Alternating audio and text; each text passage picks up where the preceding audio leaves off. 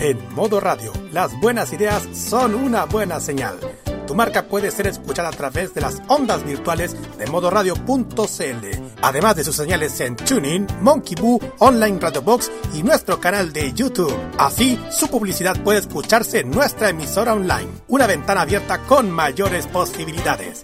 Manda un email a radio@modoradio.cl y nosotros te vamos a contactar. Vive Modo Radio, programados contigo. Los mejores recuerdos del pasado y el presente de la televisión nacional e internacional lo ofrece Telearchivos en sus canales en YouTube y en las redes sociales. Transpórtate a los recuerdos que dejaron en la memoria colectiva en Telearchivos Retro. Conozca cómo ha sido el presente durante los últimos años en Telearchivos Moderno y revisa los mejores archivos en imágenes a través de nuestras redes sociales en Facebook e Instagram. Déjanos tu comentario en nuestro extenso material de archivo, que cada día crece más y más gracias a nuestros constantes archivos. Entra y suscríbete en youtube.com, dale like en nuestras redes sociales y disfruta de estos grandes recuerdos. Telearchivos, rescatando el pasado y el presente de nuestras vidas. Este 2024 vive toda la compañía musical en modo radio. Desde siempre y todos los años estamos programados contigo.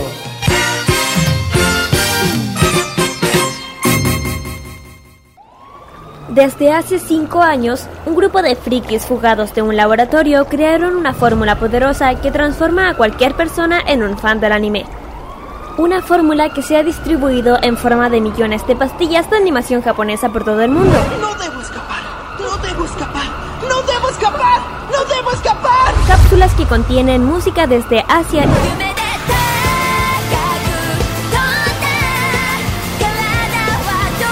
y varios litros de jarabe con sabor a videojuegos. Manga y cómics que se entregan cada sábado en la tarde. Desde ahora, Kirari Usagi Ojeda, Carlos Pinto, Danny Bru y Roque Espinosa levantan el telón de una tienda que atiende desde hace más de 200 episodios. Konnichiwa, Fanmasha Popular e yokoso. Damos inicio a Fanmacia Popular en modoradio.cl.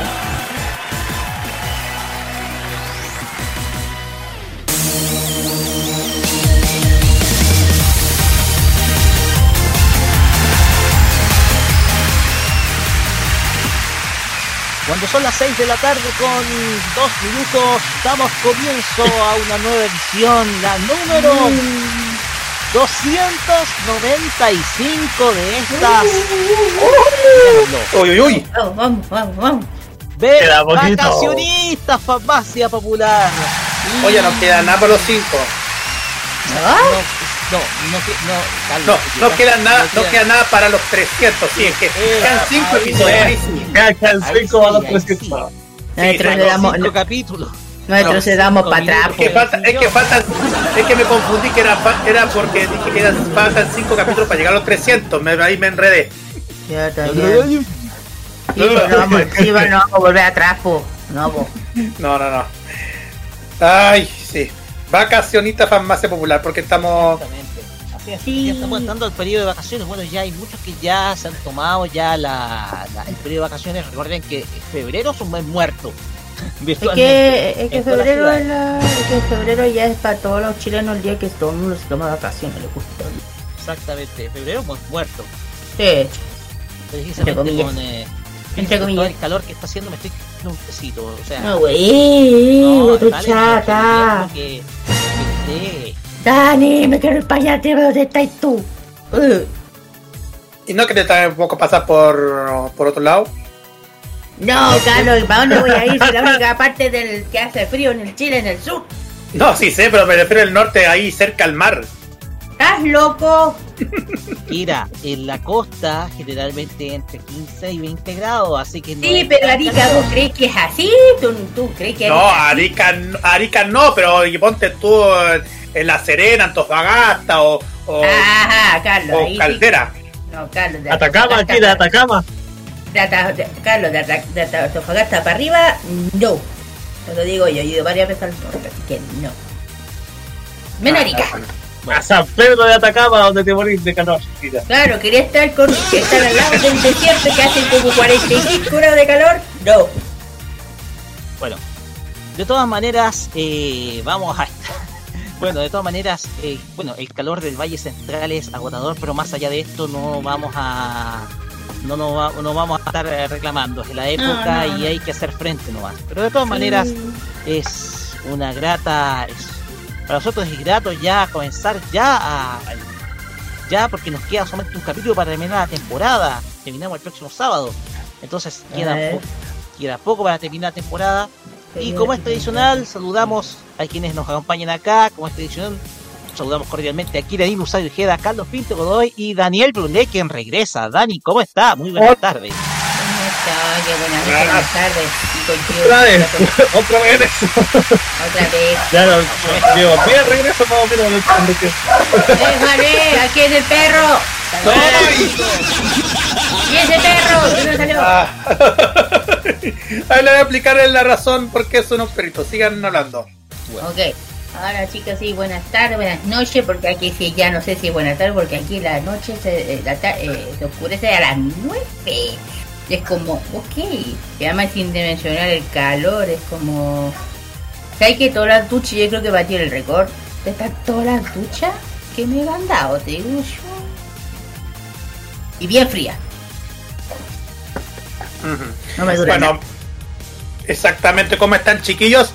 Sí, es, ver- es verdad, sí. ¿Por qué, ¿Por qué le estoy dando, por qué estoy hablando en otro lado que no, que no es allá en Santiago? Me encuentro en La Serena para pasar una, una primera jornada de vacaciones así tranquila mientras que sigo trabajando en dentro, ustedes saben, de la pega donde siempre realizo, pero ya listo y dispuesto para, para traer la, la dosis completa de, de, de friquismo al momento en esto lo que es el penúltimo capítulo de la temporada de Farmacia Popular.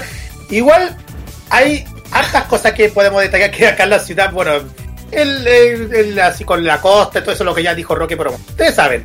Así es. Danito, ¿cómo ha estado? ¿Cómo están chiquillos? Yo muy bien, aquí disfrutando de la tranquilidad del sur, donde no pasa nada casi nunca. Eh, no, pero... No, no, pero aquí súper tranquilo, súper bien. eh, y con, con harto ánimo para, para el programa de hoy. Ah, y esperar Y esperar. dando la respuesta de cierta persona que quiere mandar un documento a una persona que me está escuchando de este programa que no me ha dicho nada, pero bueno. Ah, ya sé, ya sé a qué refiere, ya sé. Bueno. Y me espera saber de qué se trata este documento. Vamos con la pauta, porque tenemos acá una pauta muy nutrida para esta tarde de día sábado, porque salieron los nominados a los premios más conocidos e importantes dentro del mundo del cine. Estamos eh, en una onda bastante propia de los Oscars. Y los Oscars ya sacó los nominados, entre ellos nominados a la animación. Pero ¿de qué se va a tratar estos nominados a la animación? Eso, si me dan un momentito. Ya, listo. Eh, ¿De qué se tratan los nominados? ¿Quién es la gran favorita? Todo eso lo vamos a conocer en nuestro primer bloque de noticias de la semana. También vamos a tener un live action para la conocida obra de todo el mundo de la animación japonesa. También vamos a tener un eh, el lanzamiento de una plataforma la cual está llenando muchas expectativas, una plataforma fusionada. Y desde luego la fecha de regreso de una esperada y una esperada serie eh, proveniente de Corea del Sur. Todo eso, nuestras noticias junto con las breves de esta semana, chicos. Pero no solamente tenemos esto, también tendremos nuestro Fast and Geek Music, que se llena de beats, que se llena de mucho estilo punchy punchy, también mucho Punchy, punchy. No empecemos de chipi, chipi, chapa, chapa. Por no, no, no, no, no, no, no, no, no, no, no, no, no. Porque con decir con decir chipi, con decir esa- ese sonido es como, y por favor, no empecé, no empecé por el chipi. Por favor. Es que lo que pasa es que esta semana estuvieron Venga Boys acá, así que también eh, Ah, hay Hay una Punchi Punchi también. Punchi, punchi, punchi, punchi, punchi. Pero ya. principalmente se van a llenar de beats, de principalmente sonido inspirado en Daft Punk, porque Kira nos va a traer un Fashion Geek muy, pero muy especial en el ámbito music. Así Kira, es, díganos vamos- qué es. Así es, vamos a meternos, bueno, también en la música, pero es algo que está llevando hoy en día una cosa que antes estaba en el tintero y está volviendo igual que el que es el future punk.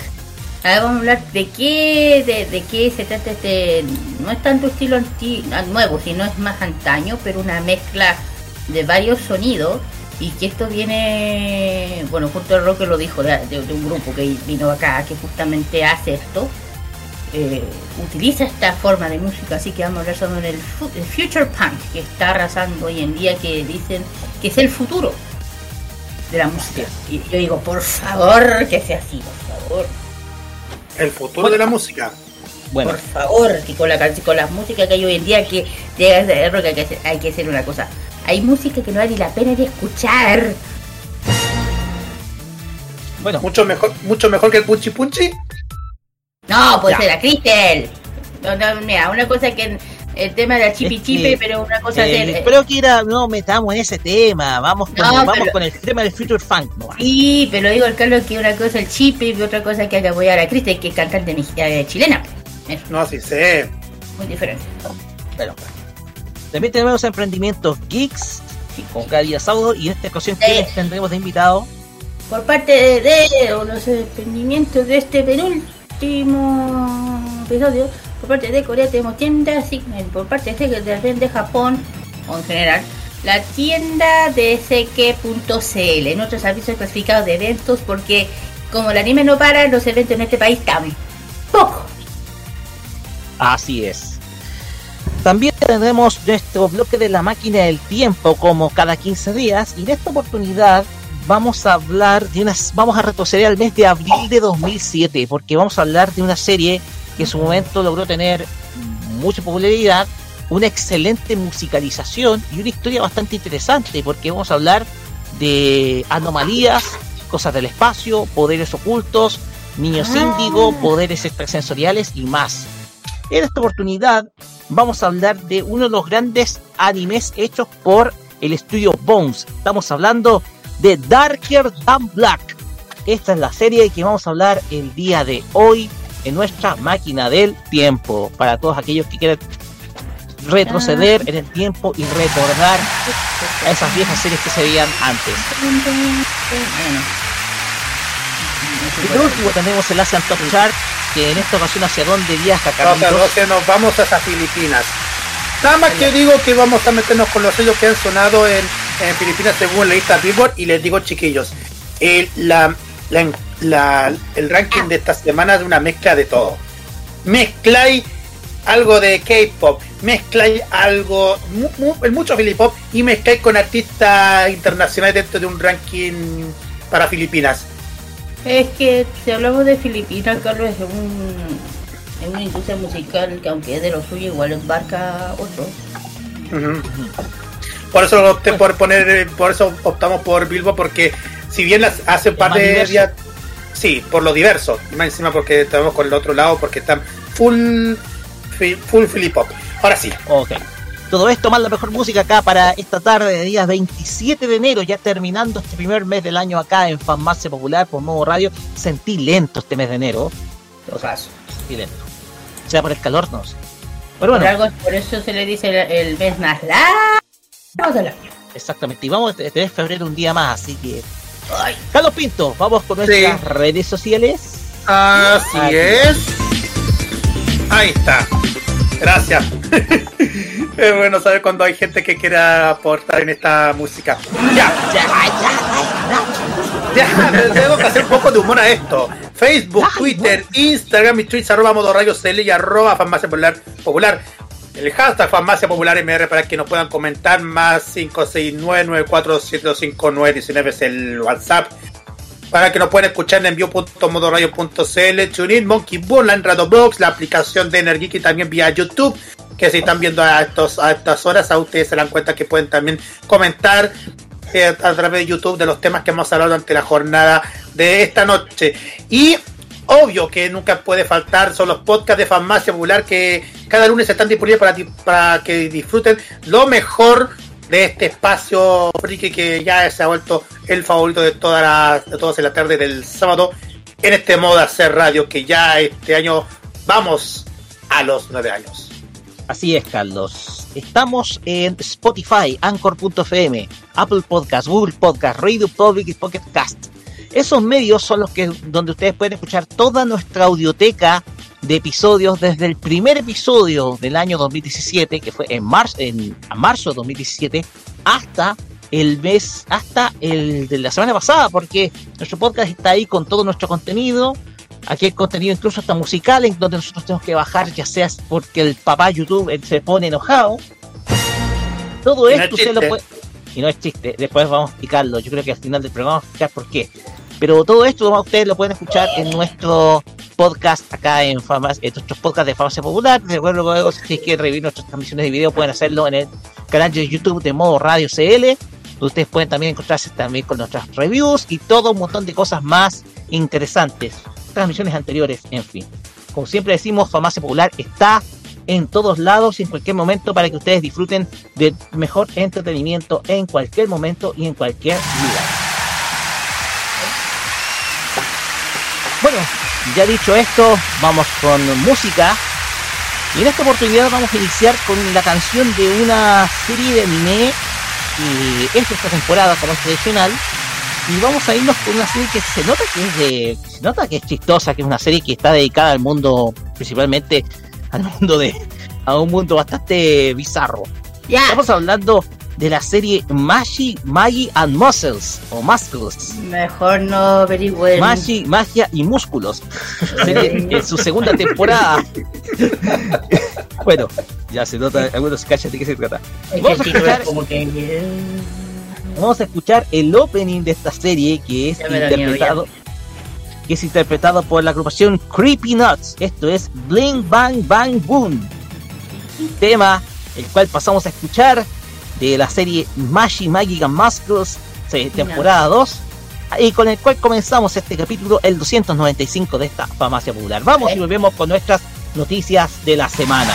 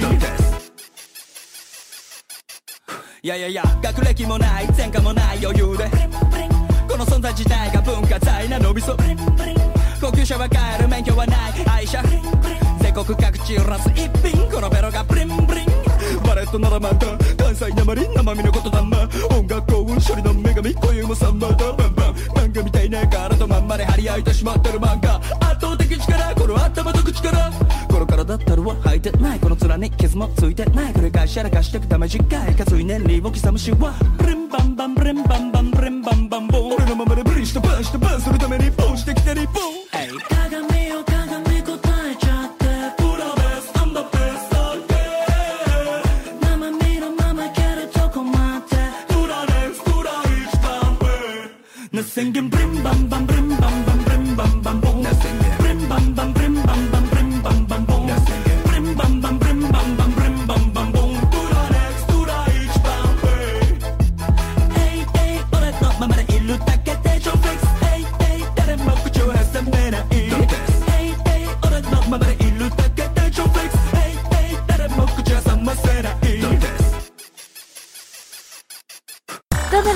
del fin de semana está en Farmacia Popular en modo radio. Okidoki Loki.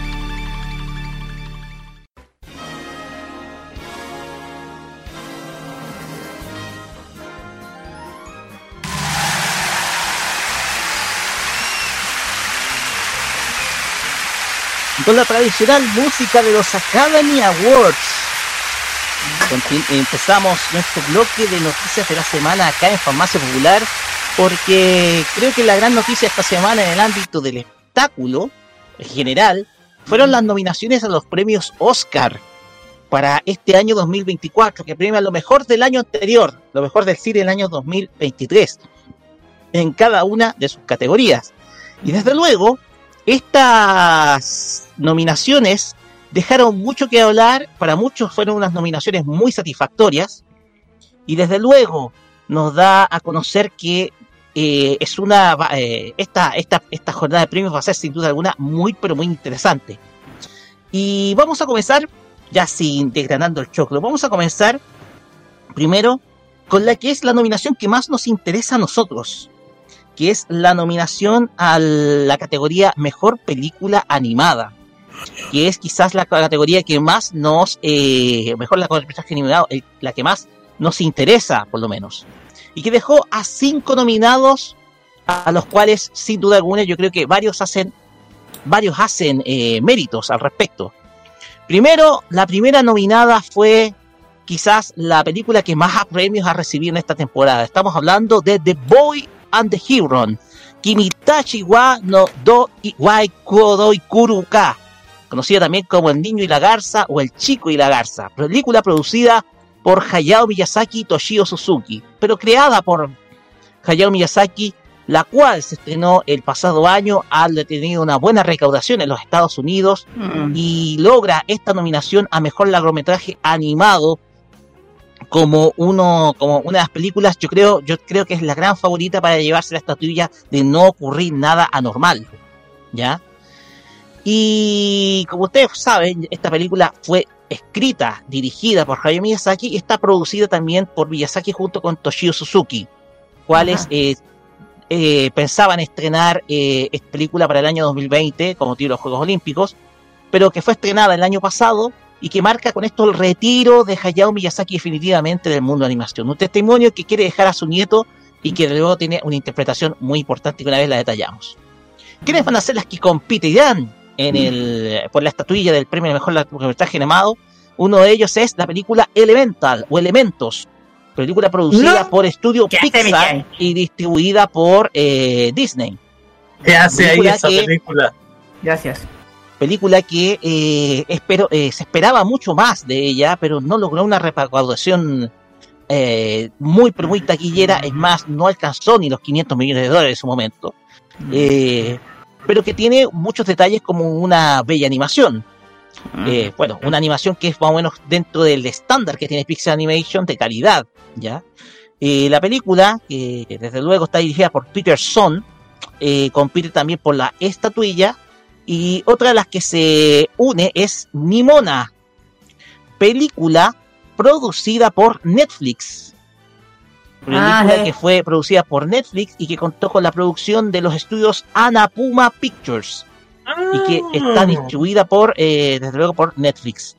Eh, una película dirigida por Nick Bruno y Troy Quinn, la cual eh, tiene, la cual era originalmente de Blue Sky Studios.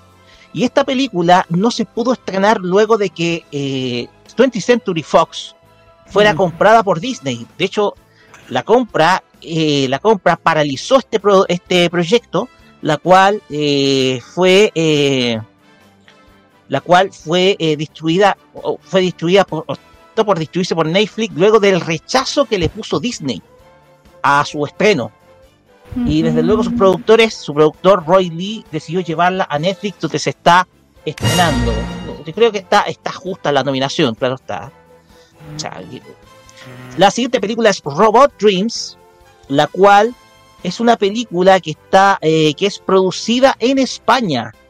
España. Una película producida en España y Francia, que cuenta con la dirección de Pablo Berger, basado en un guion original de él, y que desde luego es una historia que trata de un perro solitario que vive en medio del el Gran Manhattan. Y por último, la última de las nominadas es Spider-Man Across the Spider-Verse, película producida por Columbia Pictures y Sony Pictures Animation, la cual es una, la cual logró una buena recaudación con 700 millones de dólares eh, con un presupuesto de 100 millones y que desde luego es la segunda parte de eh, la segunda parte de esta trilogía que está creando Sony Pictures Animation de Spider-Man eh, Into the Spider-Verse, la cual se va a terminar con eh, su último volumen que es Spider-Man, si me da un momento, Beyond the Spider-Verse, que será la última película de esta trilogía, la cual estará pronto a estrenarse. Estas cinco películas van a estar compitiendo por el premio Oscar a la Academia. Sin embargo, eso no es todo, porque también nos dejó muchas novedades. Japón tiene presencia amplia en estos premios. Tenemos que decir, no está para terminar lo de mejor película animada, que quedaron fuera, lamentablemente, otras películas. Una de ellas es Suzume, de Makoto Shinkai, la cual había recibido nominaciones dentro de la temporada de premios. Otra que quedó fuera es la película Super Mario Bros. The Movie, que por su alta taquilla, por ser la película animada más taquillera del año pasado, podía tener una chance de parte de Universal eh, y de Illumination Studios, de su estudio Illumination Studios, pero lamentablemente no quedó. Y la otra que quedó fuera fue Wish, que desgraciadamente corona el pésimo año que tuvo Disney, eh, pésimo 2023 que tuvo Disney. Wish quedó fuera, fuera que fuera. Pero como había dicho, Japón tiene presencia en los Oscars. Una de ellas es la película Perfect Days, una película producida por Bean Benders y que toca la producción de Koji Yakusho y Bean Benders. Una historia que habla de Hirayama, un limpiador de baños de Tokio, que está contento con su vida sencilla y sigue la vida una cotidiana, estructurada y dedica su tiempo libre a su pasión por la música y los libros. Hirayama también tiene la afición por los árboles y la fotografía, o sea, un hombre sencillo que busca desde luego eh, tener, eh, insertarse con un tipo oculto más allá del lamentable, bueno, de su, de su, de su, de su condición de, de obrero, de trabajador. Perfect Days es una película que está postulando al premio mejor a mejor largometraje eh, de habla no inglesa o mejor o mejor película extranjera. ¿ya? Entonces también tenemos a esta, esta película, la cual tiene una competencia muy difícil, entre ellos la Sociedad de la Nieve de España, El Capitano de Italia, Tips Long en Alemania y The Zone of Interest de Reino Unido. Y Japón también tiene presencia en otra categoría, que es en la categoría de mejores efectos especiales o mejores efectos visuales. Y estamos hablando de la película Godzilla Minus One, tal vez la gran sorpresa cinematográfica del año pasado. Película dirigida por Takashi Yamazaki y que cuenta con la distribución, que cuenta con, eh, cuenta con la producción de Toho Studios, Robot Communication, y que ha estado teniendo una excelente recaudación, principalmente con su presupuesto de 20 millones de dólares. Y está postulando a la categoría de mejores efectos visuales, todo un trabajo técnico extraordinario, y va a competir con películas como The Creator, Guardianes de la Galaxia Volumen 3, Misión Imposible, Sentencia a Muerte Parte 1 y Napoleón. Y ya para terminar, tenemos que decir que también Chile hace acto de presencia en estos Oscars una vez más en dos categorías. En primer lugar, tenemos la categoría de mejor largo y mejor documental en formato largo o mejor largometraje documental con el film Memoria Infinita. Memoria Infinita, mejor largometraje animado, una, un testimonio que habla precisamente de la historia del periodista Augusto Góngora, el fallecido periodista Augusto Góngora, con su vida con Paulina Urrutia, que cuenta cómo enfrentó el periodista su vida con Alzheimer.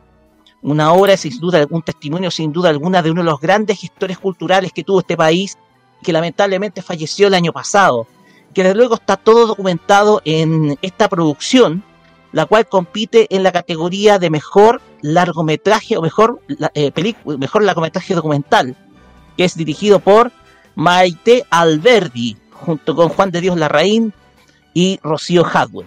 Y por último, está la categoría de mejor cinematografía, en donde está una película que es bastante bizarra para aquellos que lo conocen. Estamos hablando del Conde, cuya nominación fue hecha, eh, fue hecha para Edward Lachman, quien se encargó de la cinematografía de esta película dirigida por Pablo Larraín y que cuenta la historia de cierto dictador de este país en formato en formato vampiro con la actuación del gran sí, sí. Jaime Badel. El gran Jaime. Badel, quien hace esta dramatización de Augusto Pinochet en formato vampiro. Ah, bueno, ¿qué opino? Muchachos, opiniones de estas nominaciones, de estos Oscars, me parecen muy buenas las nominaciones que tienen que decir respecto. Partimos con Sí, todas menos una, pero además todo bien, de hecho, todo menos una. No, no, bueno, eh, justo sobre Miyazaki era algo más que obvio que llegaría. Además, como dice, te- este ya, eh, con esto cierra un ciclo con su tema carrera. Y, puta, eh, hubiera sido, imagínate, hubiera sido Suzume también. Ah, eh, espérate. El tema es que no, está buenas las categorías este año de las películas, creo que esta sí que está haciendo justo. Lo único que voy a decir, ¿qué hace Element aquí? ¿Qué hace esa película aquí? Porque yo te juro, decir- creo- yo, dijo, ya, yo, yo dije, por favor, no vengan a poner Witch, porque ahí sí que Ahí, ahí me huele mal porque si no hubiese estado Elemental significa que Disney no iba a estar con ninguna película. por eso, eso me- eso, eso me huele muy mal porque Elementals está presente y debería estar presente ahí la película de Mario Bros. Por eso me llama la atención también, porque si con toda la crítica que tuvo Elements, con toda la mala recaudación, tuvo una buena recaudación y me llama la atención. Eh, Disney, no, por favor, mira, yo esta vez ojalá que no pase nada. eh, porque ahí sí que Guerra de Troya arde, eh, Troya arde, te digo. Eh, no, pero lo- hay otra película que dijiste en Netflix que está nominada, una que se llama La Sociedad de la Nieve. Roque, hay Sí, una eh. que también está nominada al Oscar porque Sí, estoy es de España, es eh, la película Sociedad 9, que es película española, que está en la categoría de mejor película extranjera, va a competir con Perfect Days de Japón. Sí, de hecho aquí justamente estoy en Netflix y justamente está en el puesto número 12 de lo más popular en Chile, de hecho, que está nominada al Oscar, de hecho estoy, tengo Netflix, estoy viéndolo. Y claro, la, y la que dijiste, la que es- está dirigida por eh, Netflix, la animación también está en Netflix y digo, ¿sabes qué? Por alguna razón está puesto. Y digo, Eh, Eh, la película Nimona. Sí, Nimona, Nimona está en Netflix, es buena, yo la vi, no, no encontré mala, es buena. Tiene su historia. Eh, igual fue, que si fue una forma, si fue una forma de rescatarla de lo que pasó antes de antes, está bien. Además lo de Godzilla, también yo te voy a decir una cosa. Así se hace una película de Godzilla sin mencionar las anteriores que son nefastas. Y es que Para aquí ti, Roland Emmerich.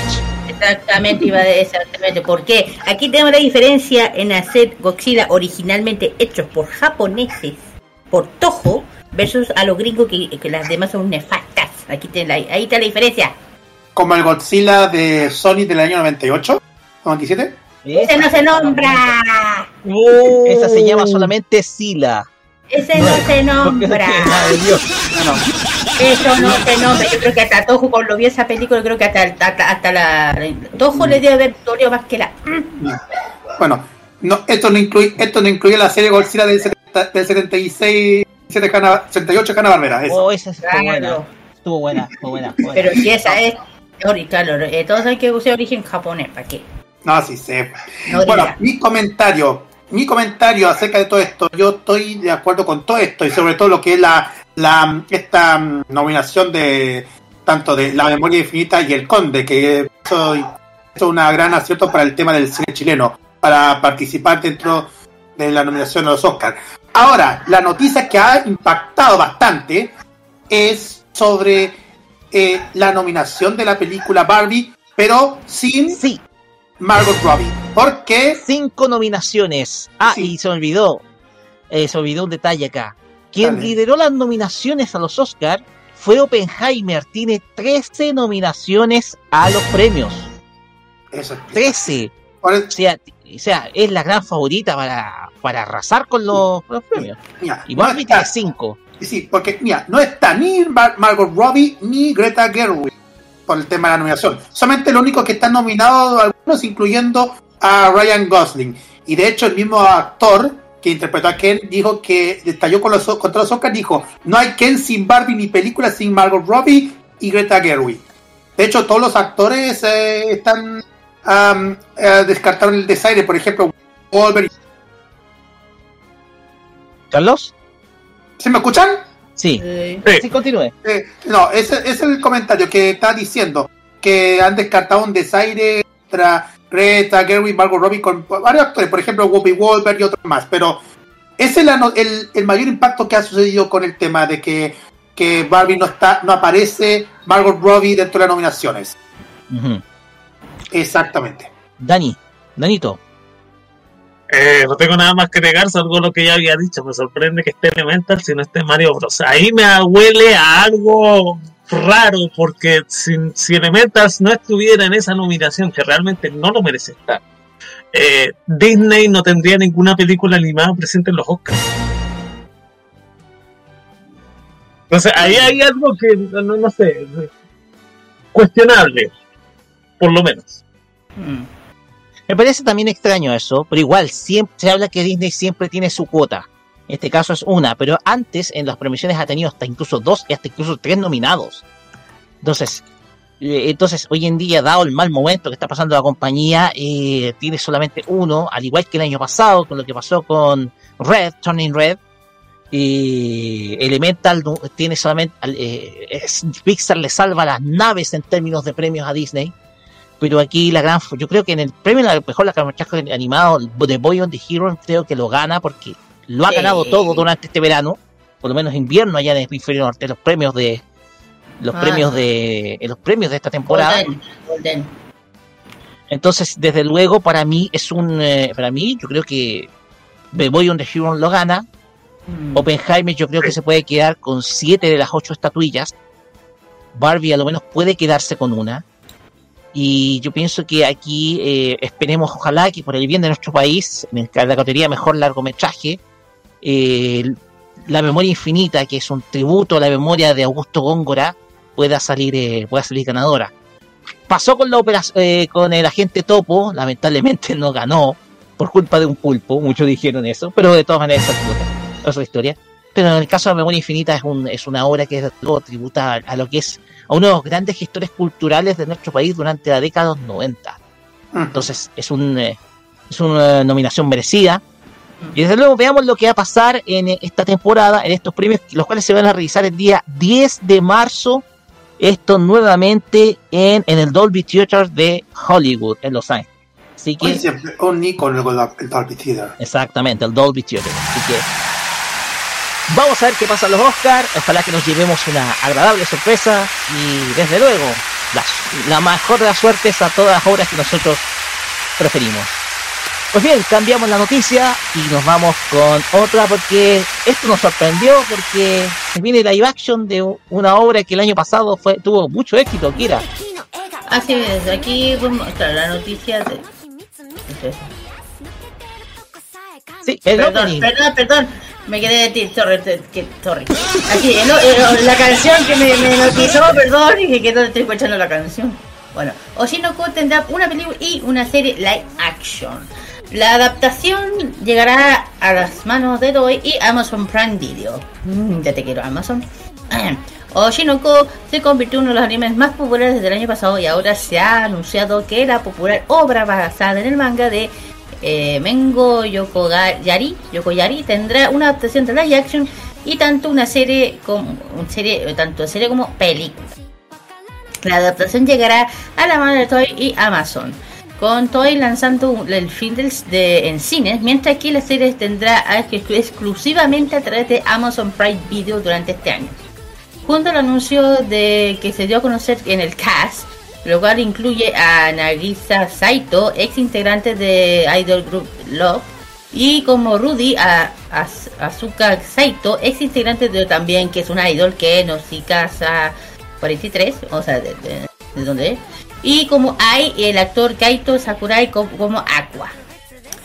Eh, el elenco también contará con la actriz Na- Naoka Hara como Kanarima y Mitsuki Hayashima como Akane Kurosawa. Y Ano es integrante también de otro grupo, Idol You Met More, como Met, Mem, Mem- Memcho. Y finalmente también fue dar a conocer las siguientes imágenes promocionales de los actores, que son los 1, 2, 3, 4, 5, 6, los 6 en total. Hasta ahora no hay fecha, no hay una fecha eh, definitiva cuándo saldría, pero ya ahí se puede ver el caso, como siempre digo, los tiers, mejor dicho, de, de los primeros tiers de imágenes de los actores de Oshinoko. De hecho, la, me convence mucho lo que ahora que lo estoy viendo. Eh, sí, sí, eligieron, creo que siento que eh, ahí cuando los japoneses saben elegir lo hacen bien, te digo. Bueno, eh, uno a veces puede puede tener miedo a algunas adaptaciones de live action, pero aquí estoy viendo la imagen de los actores y a ver, igual está bueno el cast, pero se ve como muy hay, hay como mucho disfraz detrás de este de esta imagen promocional. pocas palabras cosplay sería. Bueno, sí, mucho cosplay. Se ve muy cosplayado. Ahora me gusta la actriz que va a ser de, de AI. Me gusta mucho. Eh, también eh, la actriz que hace de Kana se ve muy, pero muy parecida. Entonces, eh, es una. es una. Es una. Se ve que va a ser una obra que va a estar muy, pero muy producida. Vamos a ver cuánta fidelidad va a tener con el. con la obra original, con la serie original con el manga de Aka Akasaka. Recordemos que Aka Akasaka nos ha sorprendido agradablemente por ser no una, una mangaka de un solo trabajo, que en este caso era Kaguya Sama is War, nos sorprende con Ochinoko, la cual, eh, según la editorial Gen Press, está dentro de las más vendidas del año 2023. Entonces, eh, la obra ha tenido tal éxito que ha aumentado la cantidad del tiraje del manga, eh, a incluso llegando hasta 8 millones de copias en circulación. Entonces me resulta, eh, el, el éxito de la serie ha logrado impulsar eh, desde luego las ventas del manga y también está impulsando otras, otros derivados. Carlos Pinto, Eh. Realmente una, una, pre- una pregunta. Y de todo lo que, que hemos notado del éxito de Oshinoko y ahora que van a, a aparecer en como en como película y live action de todo lo que hemos hablado, mi pregunta del millón, ¿cuándo va a ser el día en que Oshinoko va a aparecer en Latinoamérica? Mira, Yo si creo- Amazon Prime Video está interesado en, en la adquisición de esta obra, significa que ya yo creo que muy pronto va a estar en streaming.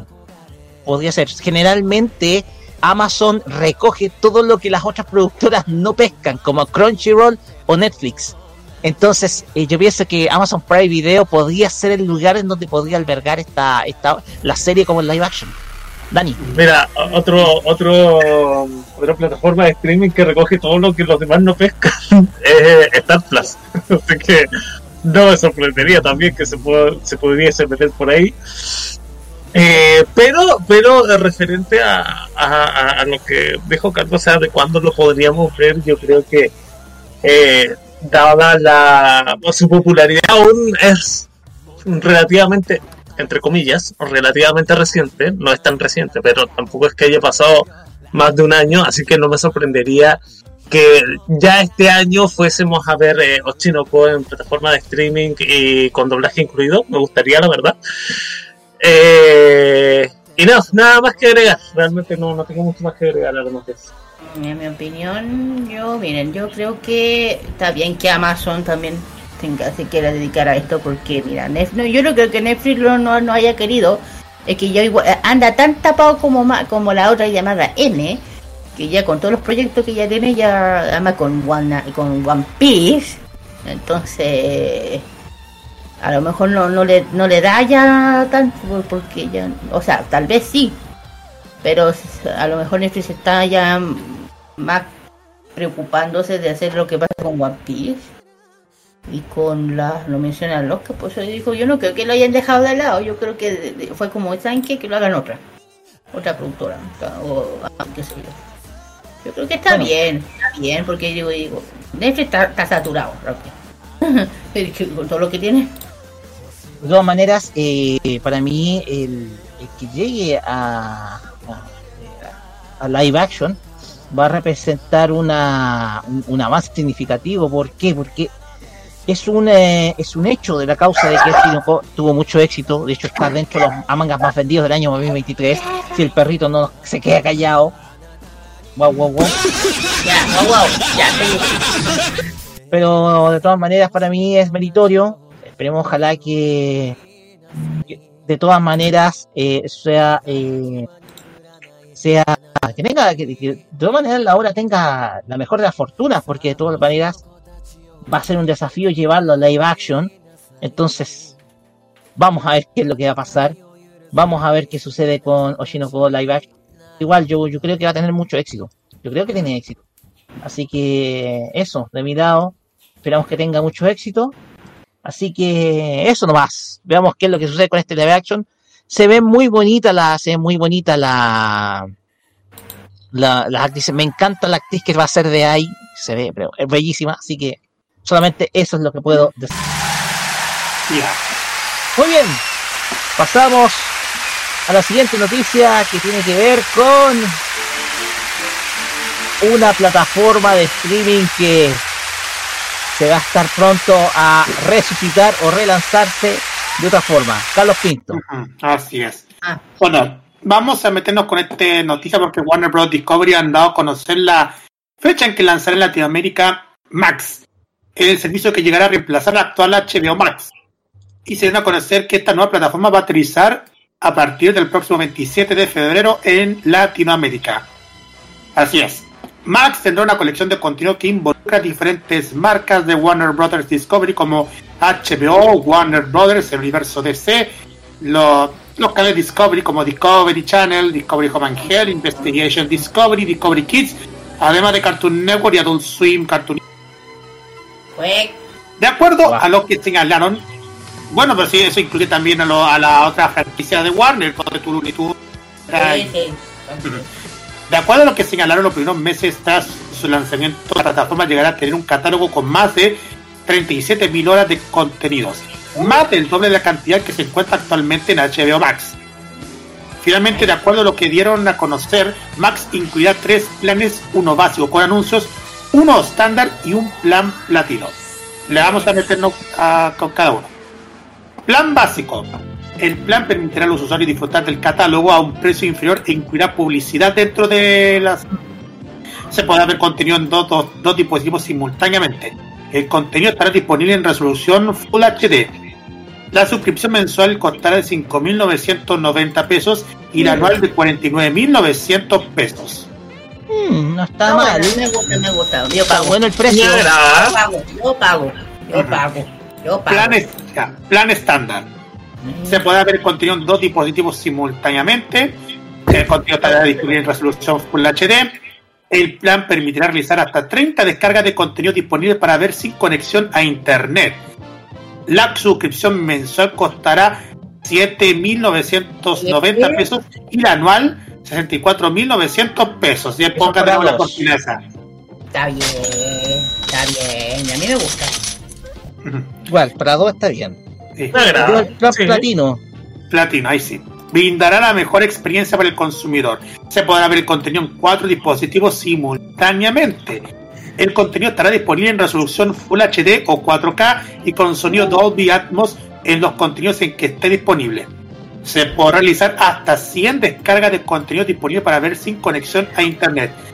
La suscripción mensual costará de 9.000 9.990 pesos y la anual de 79.900 pesos. Me gusta, me gusta, me gusta. Para me gusta. platino está muy bueno el precio. Me gusta, me gusta, me gusta. Por tanto. 10 lucas. Ay, eh.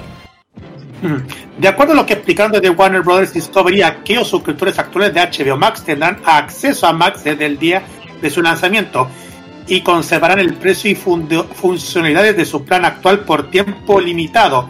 Eso me incluye a mí porque estoy suscrito allá gracias al operador ese. A la vez, aquellos que hayan suscrito y directamente y directamente a HBO Max y cuenten con la oferta del lanzamiento del 50% facturada a través de esa plataforma, conservarán el descuento mientras cumplan los, con los términos y condiciones de esa promoción. Eso es lo que mm, vamos a tener a partir del 27 de febrero HBO Max, bueno, Max se llamará. Max que va, a traer, llamar. va a traer De hecho, todo eh, la mar- la marca Max se reflota nuevamente porque antes eh, estaba en el antiguo plan premium de HBO el- los canales Max que eran para cana- eran para contenido internacional contenido un poco más alternativo eh, cine un poco más internacional en fin pero ahora la marca se reflota esta vez para esta plataforma que es la continuación de HBO Max y que desde luego va a tener fusionados todos los contenidos de Warner Bros. y de Discovery. Viendo los precios están muy buenos. El plan básico es un plan que yo creo está hecho para dispositivos portátiles o móviles.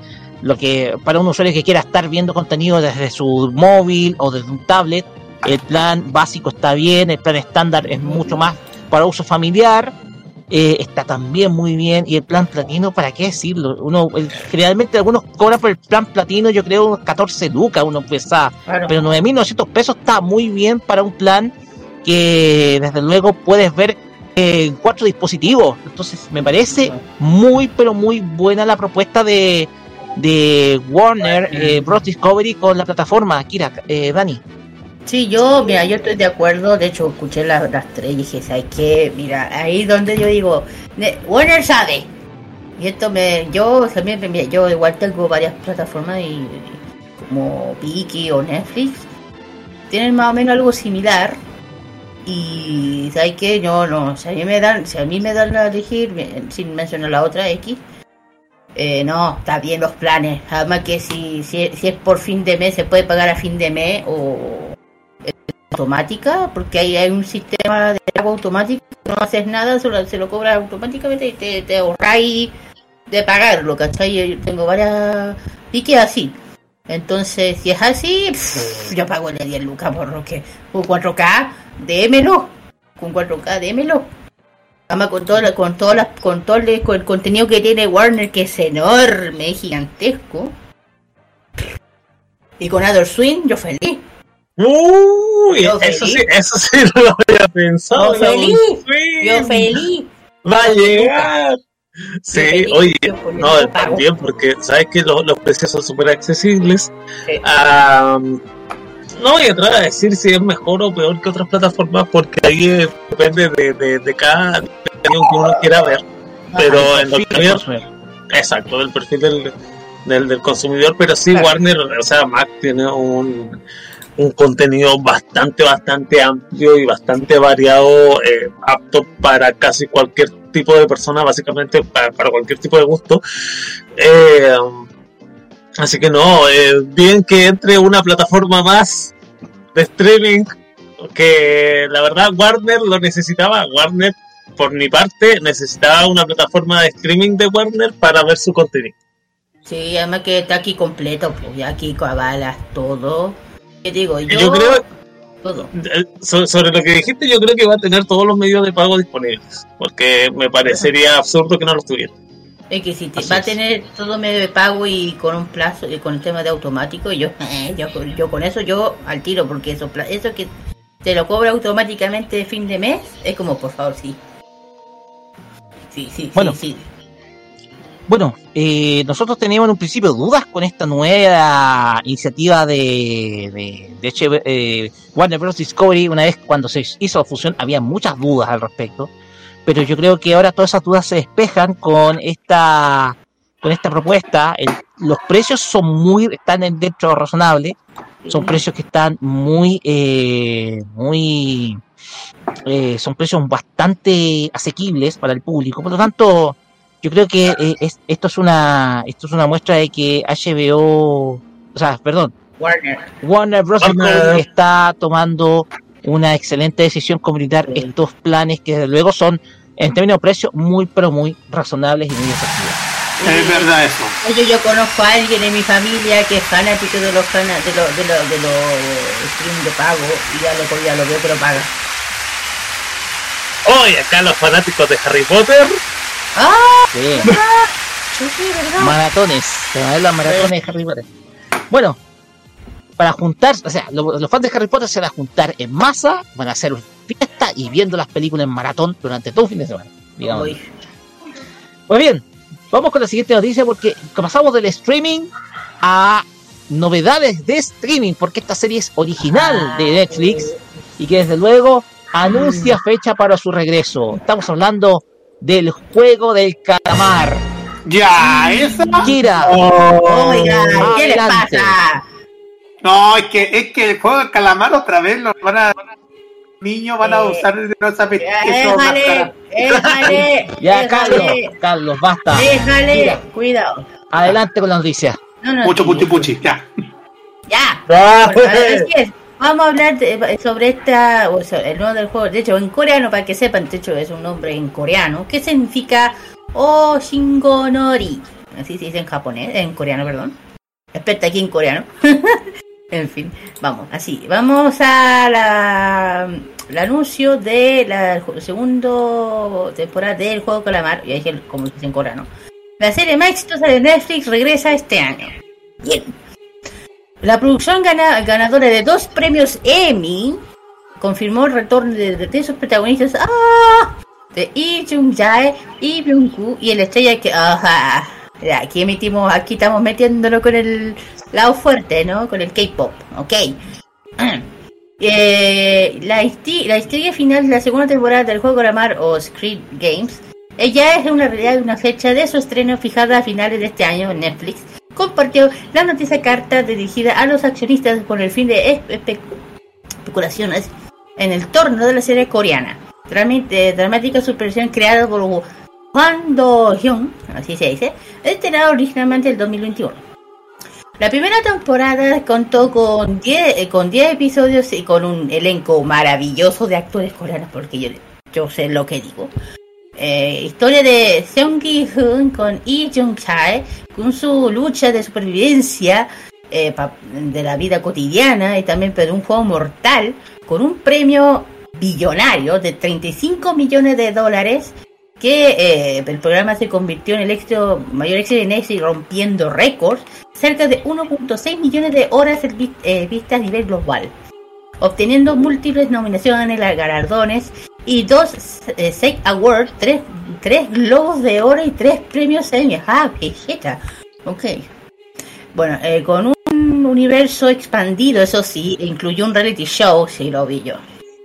El juego del cal- calamar que ese no fue no le fue muy bien. Bueno, que es el desafío. Un, un videojuego por lanzar franquicia continúa explorando la temática, aunque la, aunque la plataforma mantiene un sigilo de por metero eh, trama del evento final. La primera entrega de anticipación y dirección podría tomar historia. La bueno, el creador de los juegos puede estar muerto. Pero los personajes leta- tales como los, los enmascarados, incluyendo reclutadores, todo el tema, eh, Hee-hyun deci- de- decidió al final, el último episodio, no tomar el vuelo. Ah, verdad. No obstante, para luchar contra los organizadores corruptos y acu- eh, acaudalados del juego, formando posible alianza con Hwan Do-ho Oh, y Wi Ha-yo, el policial infiltrado. Bueno, y Jun Chae retoma eh, su protagonismo en la serie eh, como Seong Gi U. Con la, eh, vuelve con Juan y Oh, perdón, si estoy hablando coreano porque está, en este, está así, yo lo, se pronuncia así. Eh, supervisando los juegos, oficialmente Wang Ji Ho, eh, quien probablemente aún vive tras su caída de la, anta- de la cantali- eh, can- también regresa la novela elenco conforme a la segura figura como eh, Sim Siwa, este Summer quien descansa. Ay, sí. Kan Ha Hyun cuando Camelia Flores y Top. ¡Ah!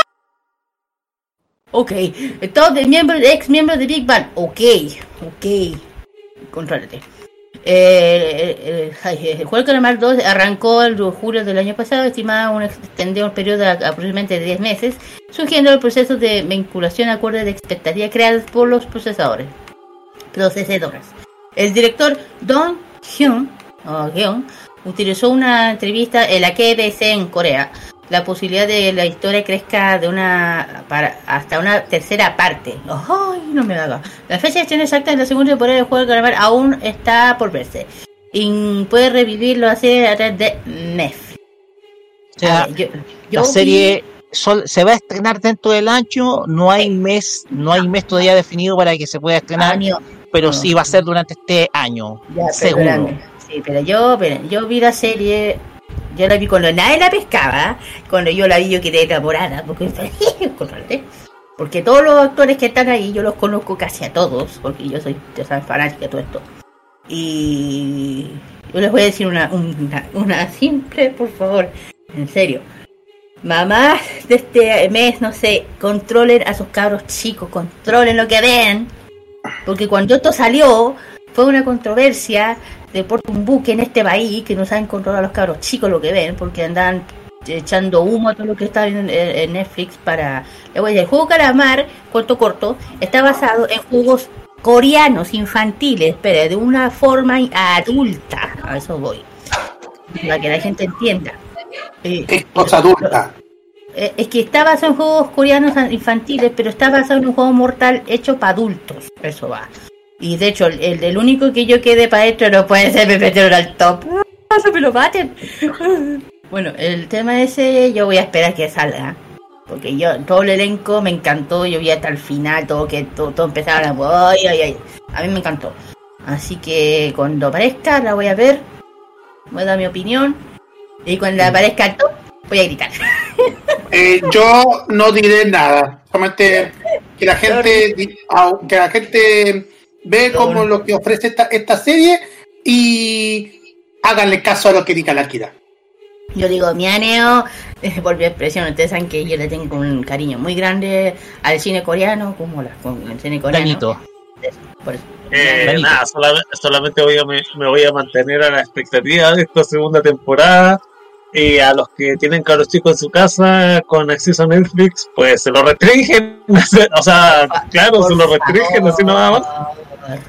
Es que hay que decir, hay que do, do- dedo la cabeza a las mamás de hoy en El, día. el- el juego del calamar, o sea, tienen que informarse bien de qué consiste el juego del calamar, o sea, de, de, de, de- de qué es lo que va la serie, ¿sabes? Que no es un juego realmente para No, niños, incluso no. tampoco es un juego para adultos, los adultos que no conocen la serie, no es, cuando le hablan de, de juego del calamar, no es un juego con tentáculos, por si acaso, Oye, por si acaso, no, otro tipo de cosas, eh, más eh, crudas.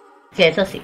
No, pero aquí habla igual de lo que decía. Es un juego de adultos porque igual tenés que digo que la gente no se guíe por las muñecas grandes. Por las muñecas grandes. Eso.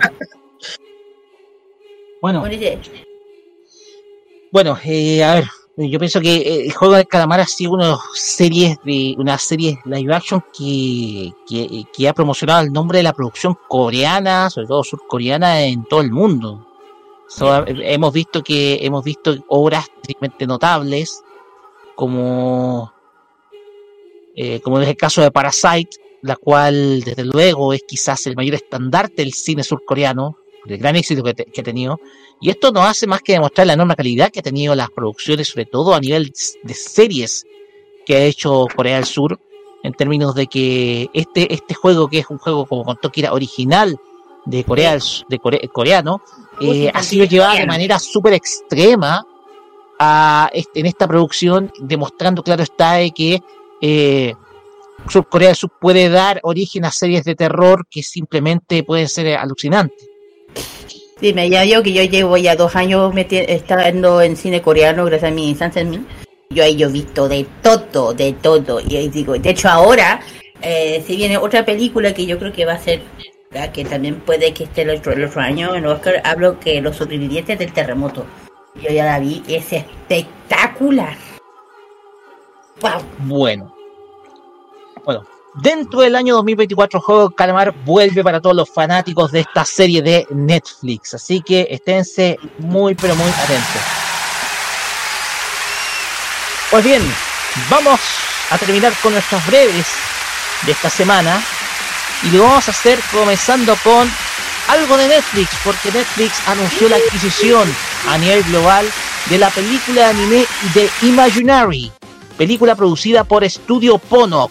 Ustedes sabrán, Studio Ponok fue un estudio es un estudio de animación creado por dos ex miembros destacados de Studio Ghibli, como son Yoshiaki Nishimura y Hiromasa Yonebayashi, los cuales luego de salir, bueno, son los que que no conozcan son productores de películas como El recuerdo de Marnie, que fue dirigido por Bayashi dentro de Studio Ghibli. Y ambos decidieron crear su propio estudio de animación, que es Studio Pono, que si ustedes ven la película Mary and the Witch Flower, tiene el espíritu de Studio Ghibli. Netflix anunció que ha adquirido los derechos de transmisión a nivel mundial de la segunda película de estudio Ponok. Se trata de The Imaginary, basada en la novela de A.F. Harold, la cual será difundida por la plataforma dentro de un periodo pronto a confirmarse. Ustedes sabrán, la película cuenta con un cast entre los que se incluyen Kokoro Terada como Roger, Ryo Suzuki como Amanda, Sakura Ando como Lizzie, Risa Naka como Emily, Takayuki Yamada como Jinsan y un gran elenco. The Imaginary es una historia creada por A.F. Harrod, la cual es, va a ser llevada a animación y que va a contar, primer lugar, con la dirección de. Eh, vamos a contar con la dirección de Yoshiaki. Bueno, perdón. Con el la producción de Yoshiaki, Yoshiaki Nishimura como productor principal, Yoshiyuki Momose como. Eh, como el eh, como director de la película y desde luego eh, va a contar desde luego con todo un staff el cual ya está comenzando ya a elaborar los lineamientos para eh, esta nueva película con la cual va a ser la segunda del estudio luego del lanzamiento del 2017 de Mary and the Witch Flower película que recomiendo ver es maravillosa deja un aprendizaje sobre que no todo en el mundo se puede resolver con magia por lo tanto es maravillosa esta película le invito a verla y Estudio Pono nos promete una gran, pero gran obra. Seguimos en el ámbito de eh, en el ámbito del cine porque se acabó el reinado de Spy Family Code White. ¿Eh? Se acabó el ¿Eh? reinado. No pudo mantenerse por quinta fin de semana consecutivo en el tope del ah. tope del cine en Japón. Porque la película, como hemos comentado, Spy, Spike's Family Code White cayó del número 1 al número 2. Luego de cuatro semanas, la película, esta se, eh, fin de semana pasado, vendió un total de 189.900 tickets, lo que hace un total en recaudación de 1.770.000 dólares, acumulando hasta la fecha un total de 5.238 millones de yenes los cuales llevados a moneda norteamericana son 35.490.000 dólares. Pregunta, ¿quién fue la película que superó a Spy X Cold White? Fue el live action de Golden Kamuy. Y es que el live action de la película Golden Kamuy, en su primer fin de semana de apertura, logró vender un total de 350.000 tickets, recaudando un total en eh, yenes de 533 millones lo que traducido en dólares son 3.62 millones de yenes en su primer fin de semana. Un live action que tiene, si no me equivoco, una serie. Pues bien, este manga que es basado, esta película basada en la obra original manga de Satoru Noda, Golden Kamuy, eh, estrenó su live action la semana pasada y veamos si se logra mantener un fin de semana más en el número 1. Pero de todas maneras, igual es una. Se acaba el reinado después de un mes de Spikes Family Code White y de luego vamos a ver si es que lo vuelve a retomar, dependiendo si se da un bajón Golden Kamuy o si no, sigue estando eh, como pasó el fin de semana pasado en un número 2. Vamos a ver qué es lo que pasa este fin de semana, pero ya no va a poder hacer, ya no fue un quinto fin de semana consecutivo. Bueno, lamentable para aquellos fans de Spy Family, pero igual yo pienso que sale al mercado extranjero va a ir recaudando muy pero muy bien más informaciones porque tenemos noticias, sí, porque hay anuncio del arco final de la obra Saint Seiya Next Dimension, o mejor dicho, New Dimension. ¿Qué? Porque en, es, en, la, en la revista Champion Red Magazine de Akita Publishing reveló el pasado 19 de enero que la obra original de Masami Kurumada, Saint Seiya Next Dimension, The Myth of Hades, eh, va a retornar muy pronto, va a retornar a en el próximo mes de junio aproximadamente, o sea, julio, perdón, en verano del hemisferio norte. El manga fijó su fecha de regreso, en donde presumiblemente se va a mostrar el arco final del manga, y que desde luego esta fue una especie de precuela, eh, perdón, eh, en una especie de precuela, la cual se lanzó en el como en su último volumen en el mes de abril de 2023. Y este manga anunció su regreso para eh, eh, a mitad de este año. Aproximadamente esto va a ser en julio o agosto incluso. Lo único que La- voy- de- Después, después lo digo, después lo digo.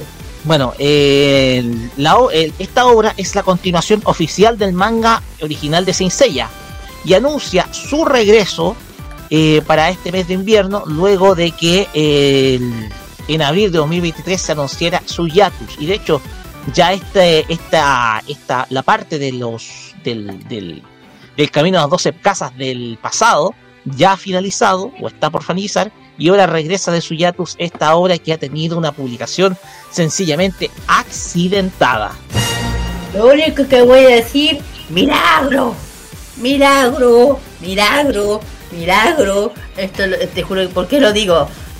Todos me van a entender del por qué. Kurumada, ¿en serio? Por favor. La pregunta es, ¿van a, ¿van a mostrar al fin a Touma? Es lo que estoy Porque esta es la cuestión, esta es la cuestión. ¿Por qué? Porque esto es la respuesta de, de Masami Kurumada al fracaso de la película Tenkai Gen Yoso. My God, la la pregunta del Cielo, millón. My God. la que fue el fue un fracaso rotundo y que desde luego perjudicó a toda la franquicia. Lo único que voy a decir, por fin, Kurumada, apareciste. No, yo lo único que voy a decir es eh, algún día terminará Senseiya. Yo digo, eh, pero tenía que aparecer algo. Algún día, algún día esa franquicia va a morir. No lo sé. La cosa Mira, es que único- se enfrentará a Hades. O sea, se enfrentará a Zeus. No, no, no creo, cuando No llegue el momento?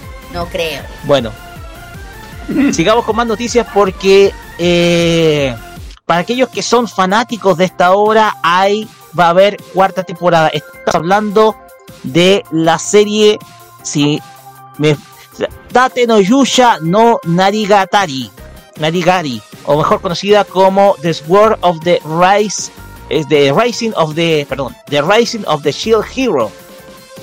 Esta obra, Kadokawa anunció el, el lunes de esta semana que, la eh, que se encuentra en producción, perdón, una cuarta temporada para la serie The Rising of the Shield Hero. O también, como lo, como lo hablamos, Tate no Yusha no Nariagari. Serie que ustedes sabrán, es una serie que es un Isekai, el cual es bastante oscuro, digámoslo, es un Isekai bastante oscuro, en donde desde luego ya eh, se confirmó el, el cast, en donde se confirman a los protagonistas, Hitoshi, Hitoshi eh, la dirección de... eh, Kai- no, perdón, Hitoshi Haga como director, Kaito Ishikawa como Naofumi Watani y Asami Seto como Raftalia, los cuales son los personajes más conocidos, los protagonistas de esta, de esta serie. Entonces, se confirma una cuarta temporada de eh, Tate no Yusha no Nariagari, o The Sword, the Ri- eh, o perdón, The Rising of the Shield Hero, como ustedes quieren decir, sigo diciendo Sword, no sé por qué. Pero bueno. Se confirma una cuarta temporada que está en producción y a lo mejor probablemente puede volver ya sea este año como el año siguiente, 2025.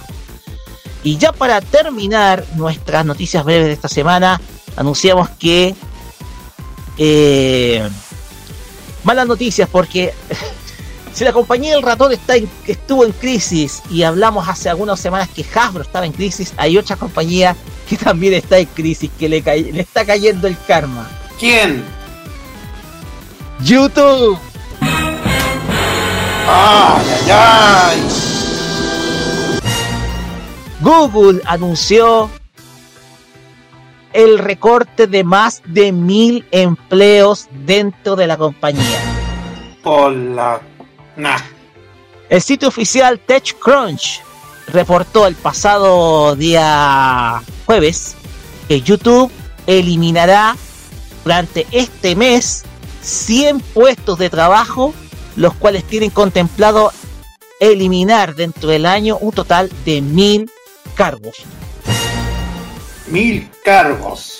La jefa de negocios Mary Ellen Coe, eh, a través de un memo interno o un memorándum difunde solamente a nivel interno, pero que se filtró, anunció que 100 empleados van a ser despedidos eh, durante los próximos días, además de la eliminación de otras posiciones dentro de la compañía. Los, los trabajadores tendrán 60 días para eh, buscar nuevas posiciones, ya sea dentro de Google, pero de todas maneras se ha confirmado que va a haber, va a prescindir de mil empleos y espera, y Google, claro está, YouTube, perdón, va a prescindir de mil- 100 empleos y Google va también a prescindir un total, todo el conglomerado, mil empleos más. ¡Wow! ¡Wow! O sea, situación difícil para Google. De todas maneras, Mira, No le deseo, no le deseo el mal a nadie, pero si por cada empleado que se va eh, eliminan 10 anuncios de YouTube, feliz. no es chiste.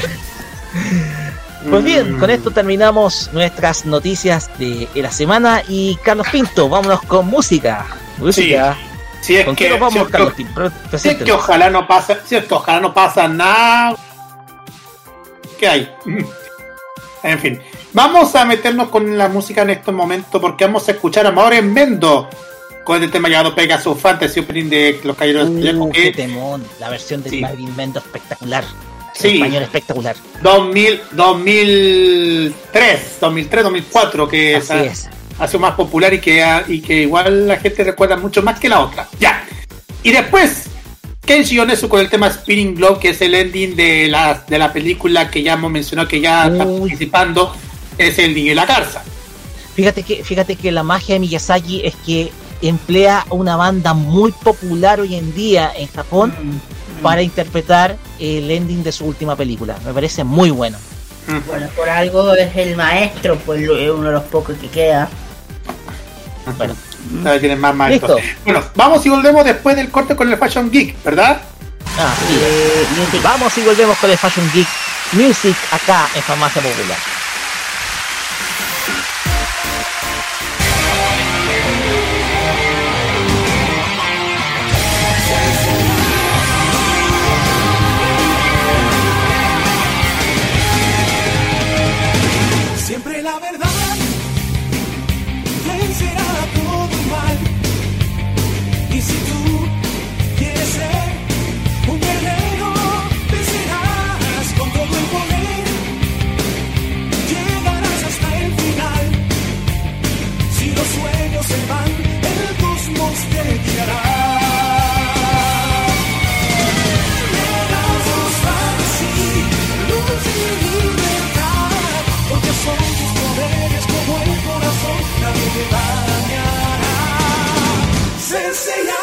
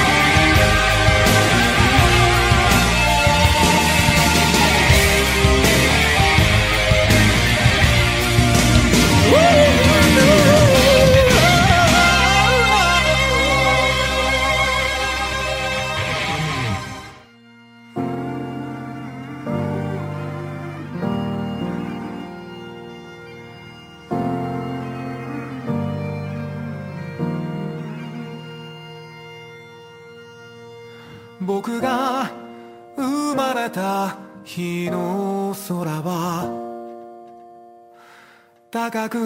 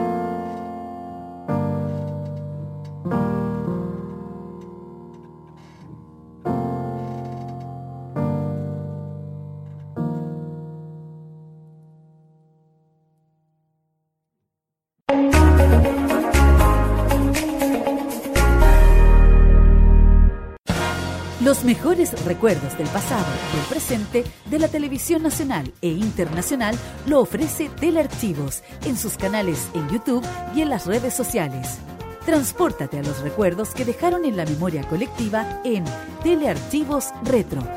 Conozca cómo ha sido el presente durante los últimos años en Telearchivos Moderno y revisa los mejores archivos en imágenes a través de nuestras redes sociales en Facebook e Instagram. Déjanos tu comentario en nuestro extenso material de archivo, que cada día crece más y más gracias a nuestros constantes archivos. Entra y suscríbete en youtube.com, dale like en nuestras redes sociales y disfruta de estos grandes recuerdos. Telearchivos, rescatando el pasado y el presente de nuestras vidas. Actualmente en el mundo para porque el mayor referente de la televisión cultural y científica de los años 80 merecía este homenaje en Internet. Comunidad Tributo Hernán Holguín, un espacio donde rememoramos los grandes hitos en fotos y videos del histórico conductor del programa Mundo y panelista de Almorzando en el 13, Hernán Holguín Maibé. Síguenos en nuestro Instagram, arroba tributo Hernán Holguín, y en Facebook nos encuentras como Comunidad Tributo Hernán Holguín. Y como si esto fuera poco, no te pierdas nuestro podcast en Spotify. 40 años de mundo, con los mejores programas de la serie. Comunidad Tributo Hernán Holguín. Todo un mundo, un gran legado.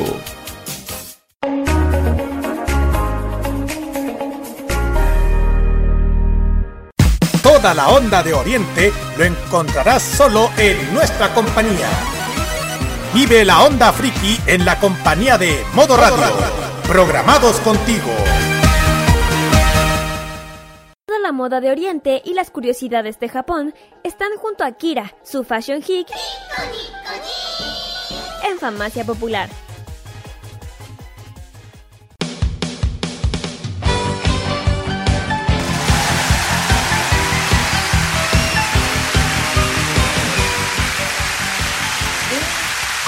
Continuamos acá en Farmacia Popular por modo radio. Ya estaba a punto de meter un error ya. Pero bueno, Mándate muchísimos errores. seguimos acá y nos vamos al Fashion Geek Music con Kira que nos va a traer algo que desde luego es muy interesante y que hemos notado sobre todo aquellos que somos fanáticos de City Pop, que hay varias canciones de las cuales se han hecho muchas mezclas y son muy mezclables. Y, y esto yo creo que surgió en la conversación que hablamos sobre todo de las samples que hace una banda destacada como lo es Daft Punk.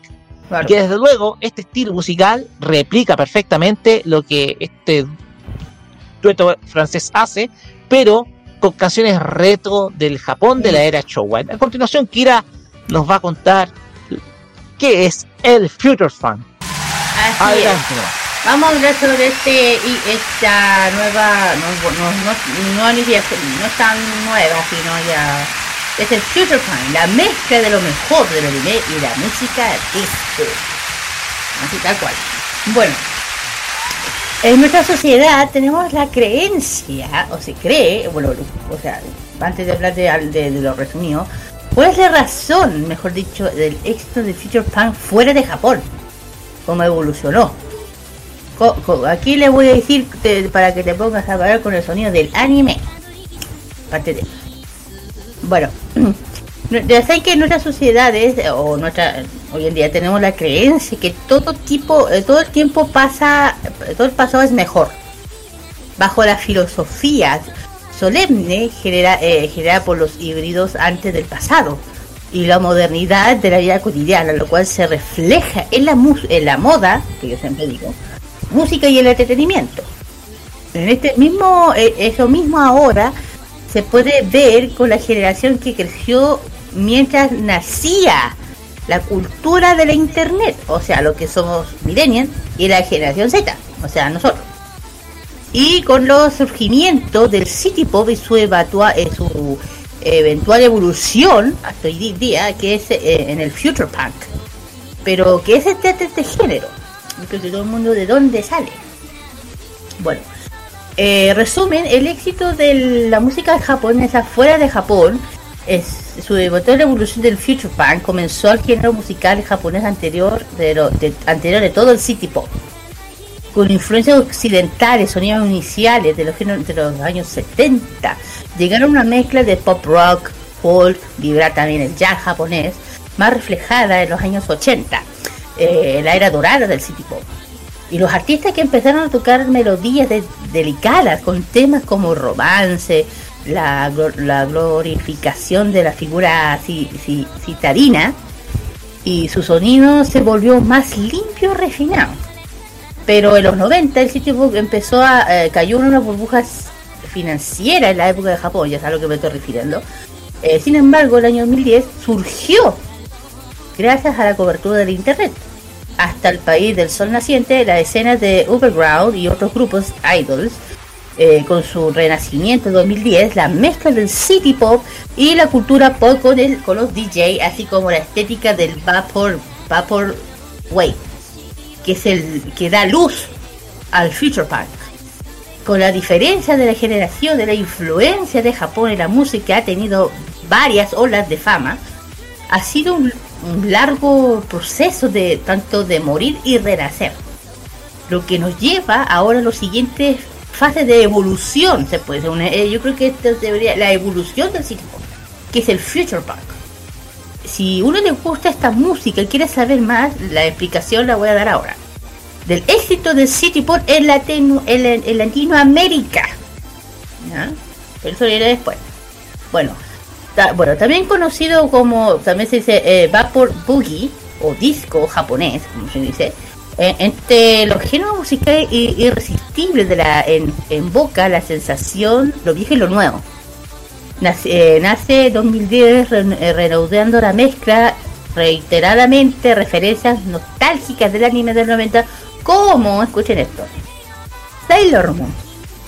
La estética netroneo y Vaporwave y artistas independientes como eh, Namu 13 o Shi- Shiho So, eh, la música, el disco, City Pop y el funk, que viene, que, se podría decir que la veneración de la cultura del internet, de esa manera haciendo viral a lo que la era de las redes sociales entre las generaciones jóvenes de hoy en día, quienes a su vez crecieron con lo anterior, mientras veían videos musicales de, por ejemplo, el, justamente, justamente algo que acabo, acabas de decir tú, creo que con Street Stage 555 de Step Punk en MTV y en YouTube.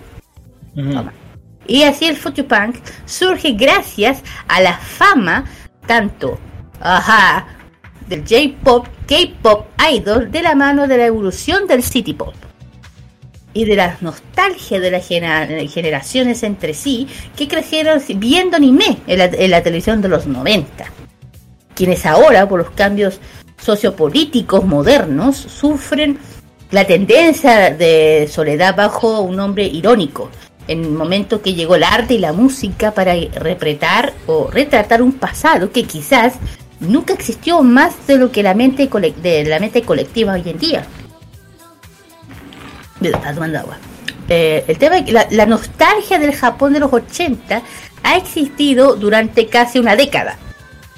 La ilustración. Y nunca, y nunca eh, se espera o se esperó que la popularidad de este estilo durara tanto. En opiniones, se tiene un glamour y un cuento de hadas de ensueño refleja el deseo de sumergir en un mundo glamoroso que nunca deja a uno vivir en sueños en unas épocas anteriores. Es lo que opuesta a la real, por qué la realidad del, de- eh, más o menos. Eh, de este movimiento, la subcultura o subcultural del future punk, eh, ha surgido artistas musicales importantes como Jun Bae, el DJ mexicano de Macro 8299, Tanuki, eh, también tenemos a Vintage Night Tempo, quienes dedican varias horas combinando elementos diferentes fuentes, a lo que creo que yo hablamos hacer stamp o como se dice, stamples, que Exactamente lo que hacía, por eso hablábamos de. Por eso estábamos hablando de Daft Punk. Claro, por eso se mencionó. Y fuente de cuenta por internet para crear canciones para bailar de ritmo de memoria más dulce y felicidad de la juventud. Más o menos se ven. Y también, eh, bueno, lo que es el tema Future Punk, que ha estado súper, súper vigente hoy en día. Eh, ahora sí. Eh, no, eh, que bueno, el Future Punk también, como eh, se diría que eh, es como ya llegó, ella ya dije que es una renac es un renacer, como se había dicho, un renacer del City Pop de una forma más moderna, mezcla, ¿ya? Eh, ya dije que eh, hay que hay que pensar un poco, es una mezcla de géneros como funk, disco, jazz, city pop, indie y rhythm blues. tomando prestado elementos más importantes también de la música house. ¿ya? Eh, también, también sugiero de samples, canciones en inglés, coreano, japonés, chino, siendo algo para cambiar a- que cambiaría el tiempo nuevas productoras y diversos países, no solamente Japón, al utilizar canciones de idiomas como el español, el portugués e idioma su- sudeste asiático, si no lo saben. Bueno, eh, para que la gente entienda un poco, la influencia tanto el concepto visual y estético como el uso de los samples es otra gran influencia que distingue al Fresh House. Suele ser muy confundido con su relación diferencia entre el tratamiento producido con, los, con los, con los samples empleados por parte de Vapor Bay Waves, que se que contraste y crea una sensación nostálgica y relajante. Pero el Future Punk se inclina más a los ritmos bailables y alegres, como una música, como la música disco, más o menos. El- de hecho, el nombre Future Punk aparece la primera vez en la lista musical publicada ¿saben cuándo? en el 2003 en la página en, en la página Bandcamp por un grupo llamado Kids Collective, que su tercer mini álbum, su primer ah, eh, álbum recopilatorio se llamó Kids Collection Vol- Volumen 3, búsquenlo. Bueno, eh, otras, otros artistas que han estado en esto, que es uno eh, como Phantom Rebate, que es un artista musical francés que produce simplemente música género Fresh House, un ejemplo. Por ejemplo, en 2018 el artista lanzó la canción de Absolute Eguriot, canción que dura 8 minutos de duración, eh, es de remix, canción de 1979, y que le con el artista Candy State Stanton. Claro, con la canción We You or Make It You Tomorrow. Y la otra que le vienen es Daft Punk, o sea, una influencia notable, dando origen al Future Punk, es debido al grupo musical justamente que es de Punk y otro artista de música electrónica que usaría, que usan diferencias de, de canciones como el funk y el disco. Aunque eh, Daft Punk considera, considera, considera que sus canciones son parte de la nueva generación musical, ojo.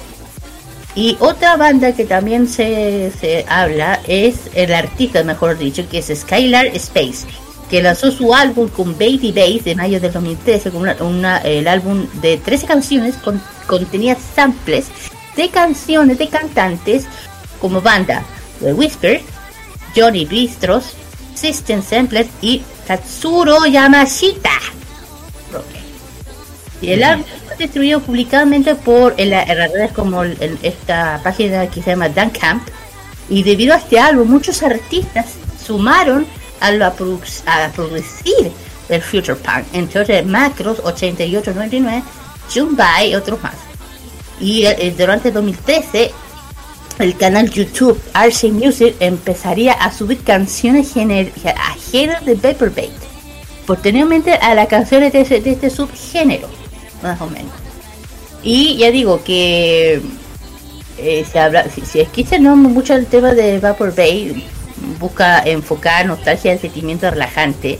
Ya dije que el Future Punk es sentimiento de alegría. Y, y ya dije, todo esto tiene que ver con los más con los samples. De hecho, muchos artistas comúnmente se emplea canciones artísticas como Yasuna Yamashita o Mari- María Takeuchi, Michael Jackson, entre otros más, entre otros, además que bandas sonoras que de series de anime, de series de televisión y películas. Entonces no lo saben. Y, otra cosa que ha sido adaptado, remo- eh, eh, número de oyentes y popularidad hoy en día comúnmente se utiliza samples japonés e inglés. Pero ha sido un campo de largo tiempo dentro de la comunidad hispana que se reconoce como la artista que ya dije que es Macros, y un impacto que juega dentro de la propia esencia de influencia de muchas productoras. Y el Future Pan hispano, a ver si alguien le da, es una rama destacada de empleos, eh, eh, canciones musicales en general español o portugués, ustedes canto- eh, artistas, perdón, que fueron populares en los 70 y los 90, como Luis Miguel, Lucero, yo no sé si este está, aquí no sé quién anda metido, pero no sé, eh, Julio Iglesias, no lo sé, Emanuel, José José, bueno, eh, y el consumo, eh, uno de los medios más comunes que los artistas para vender y comerciar sus canciones ese streaming como es Spotify y todo el tema, también la música ven, ventas como Ba- Bandcamp o Amazon, entre otros se puede comprar obras distinguidas de artistas como los cassettes o, vini- o discos de vinilo, si uno las quiere ubicar. Y bueno, eh, lo último que uno de los sellos, Monty que es un sello de House Disco y Fresh House, fun- fundado en Fibre 2016, donde también puedes encontrar canciones de Future Punk. Diversos artistas, di- distribuye bajo el sello de canciones eh, producidas por a través de Bandcamp. Busquen esa página, porque ahí yo creo que se está abarcando todo esto.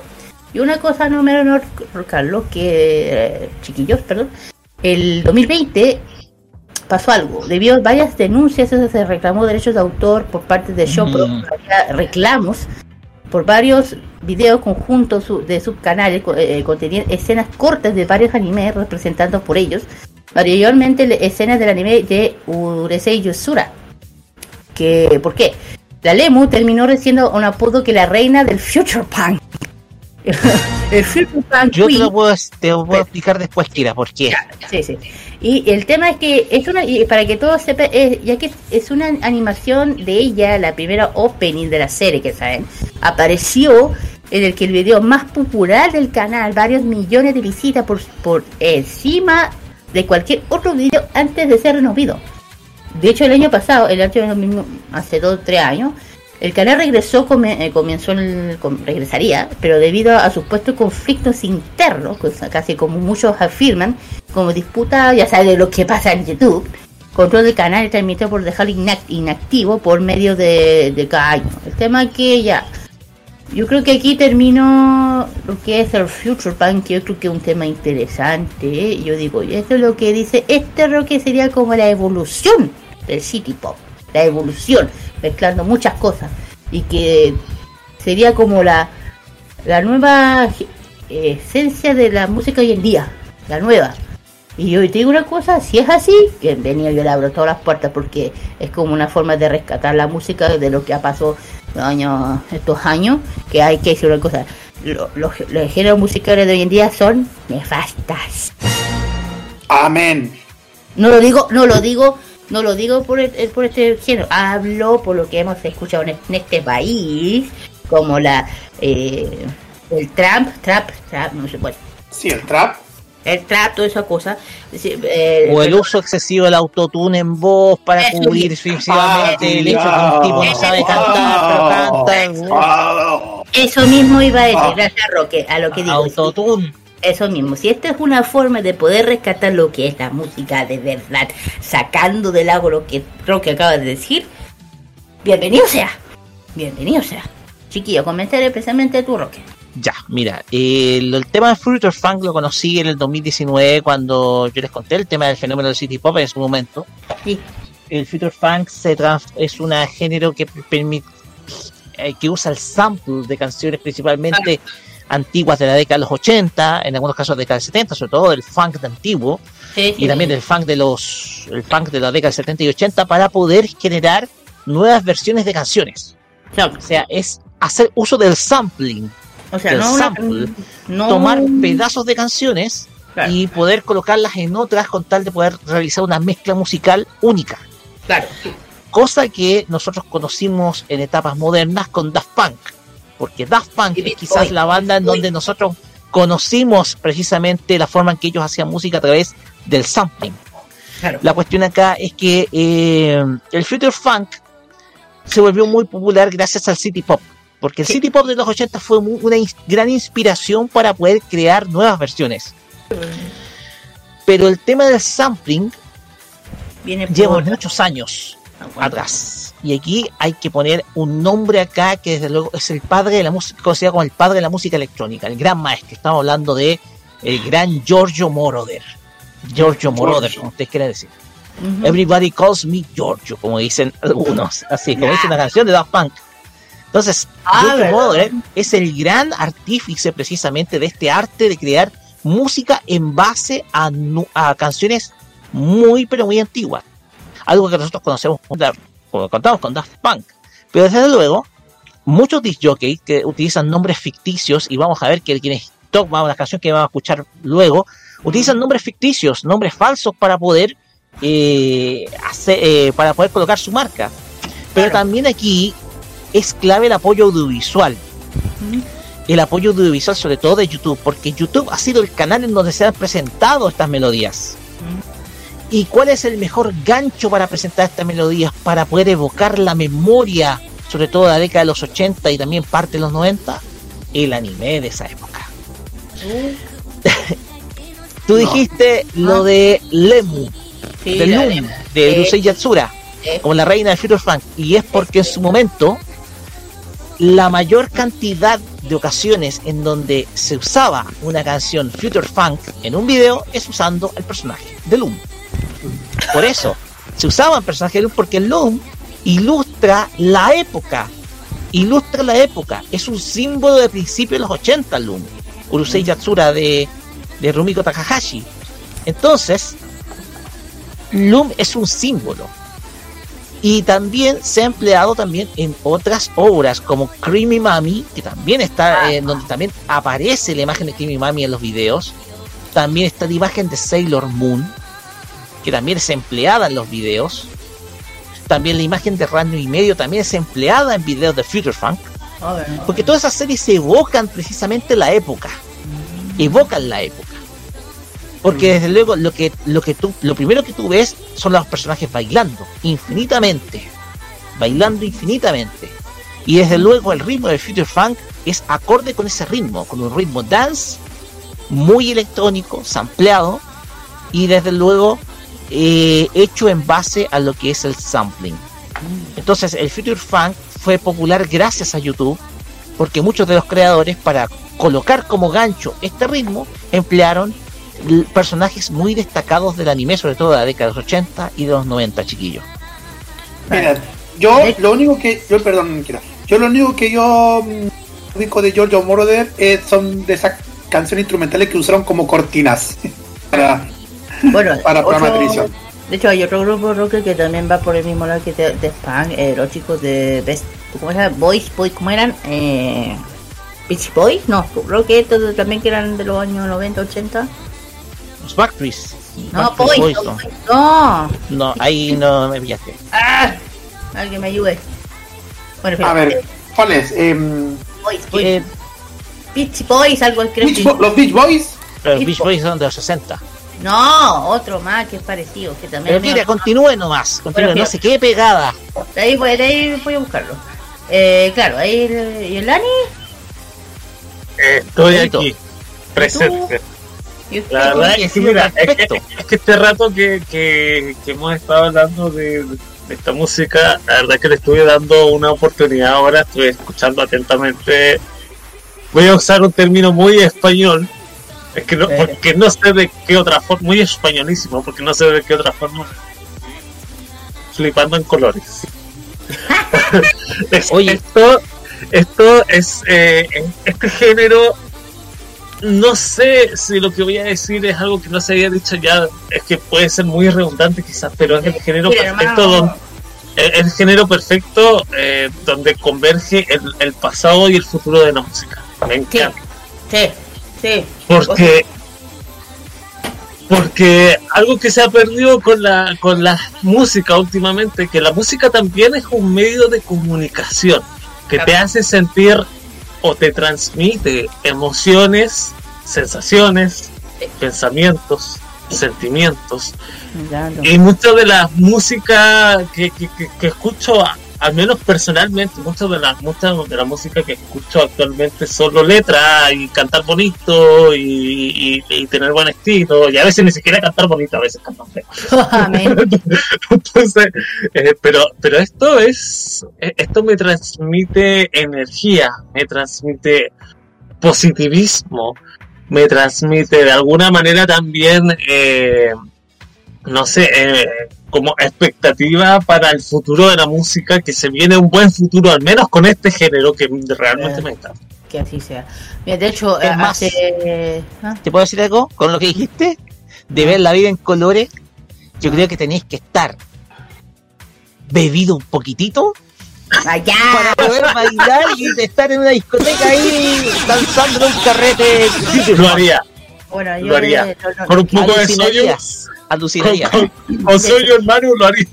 Con sodio en mano lo haría, más claro. Mira, lo que iba a con los últimos comentarios que quiero dar. De hecho, hace unos días vi un video de un productor que decía que hoy en día, la, eh, la música hoy en día, aquí decirlo, sorry, no, no es por criticar a nadie, no hay imaginación, no hay creatividad.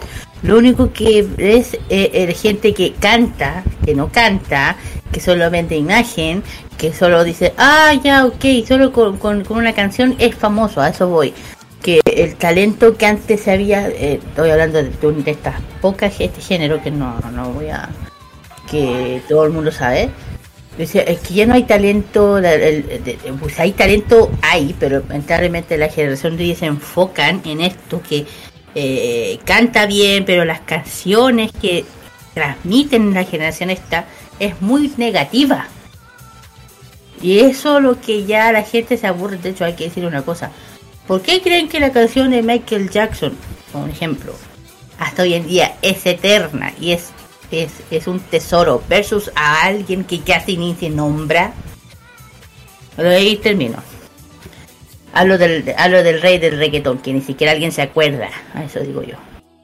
En fin, con eso termino con el Future Punk y vamos con dos canciones que justamente tienen que con esto, que yo la escuché, es maravillosa, que es una es Tanuki, Radiant Memories y el otro es Big Weight Emotion Prince.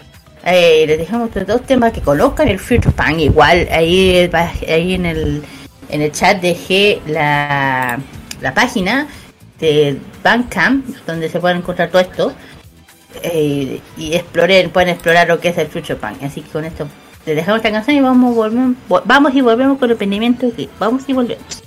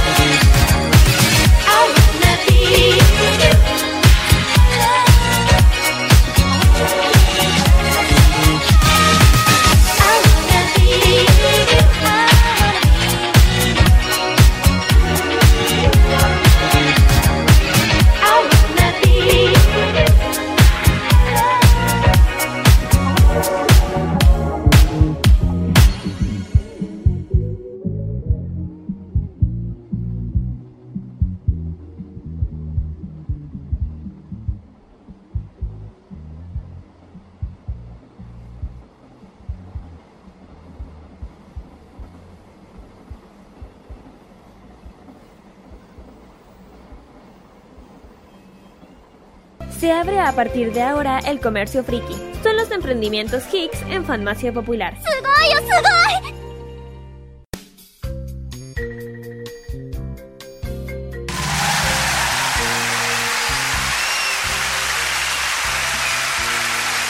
Muy bien chicos, ya hemos vuelto del Future Pan, ojalá que hayan escuchado, hayan, hayan entendido lo que es realmente una la, la, música de verdad.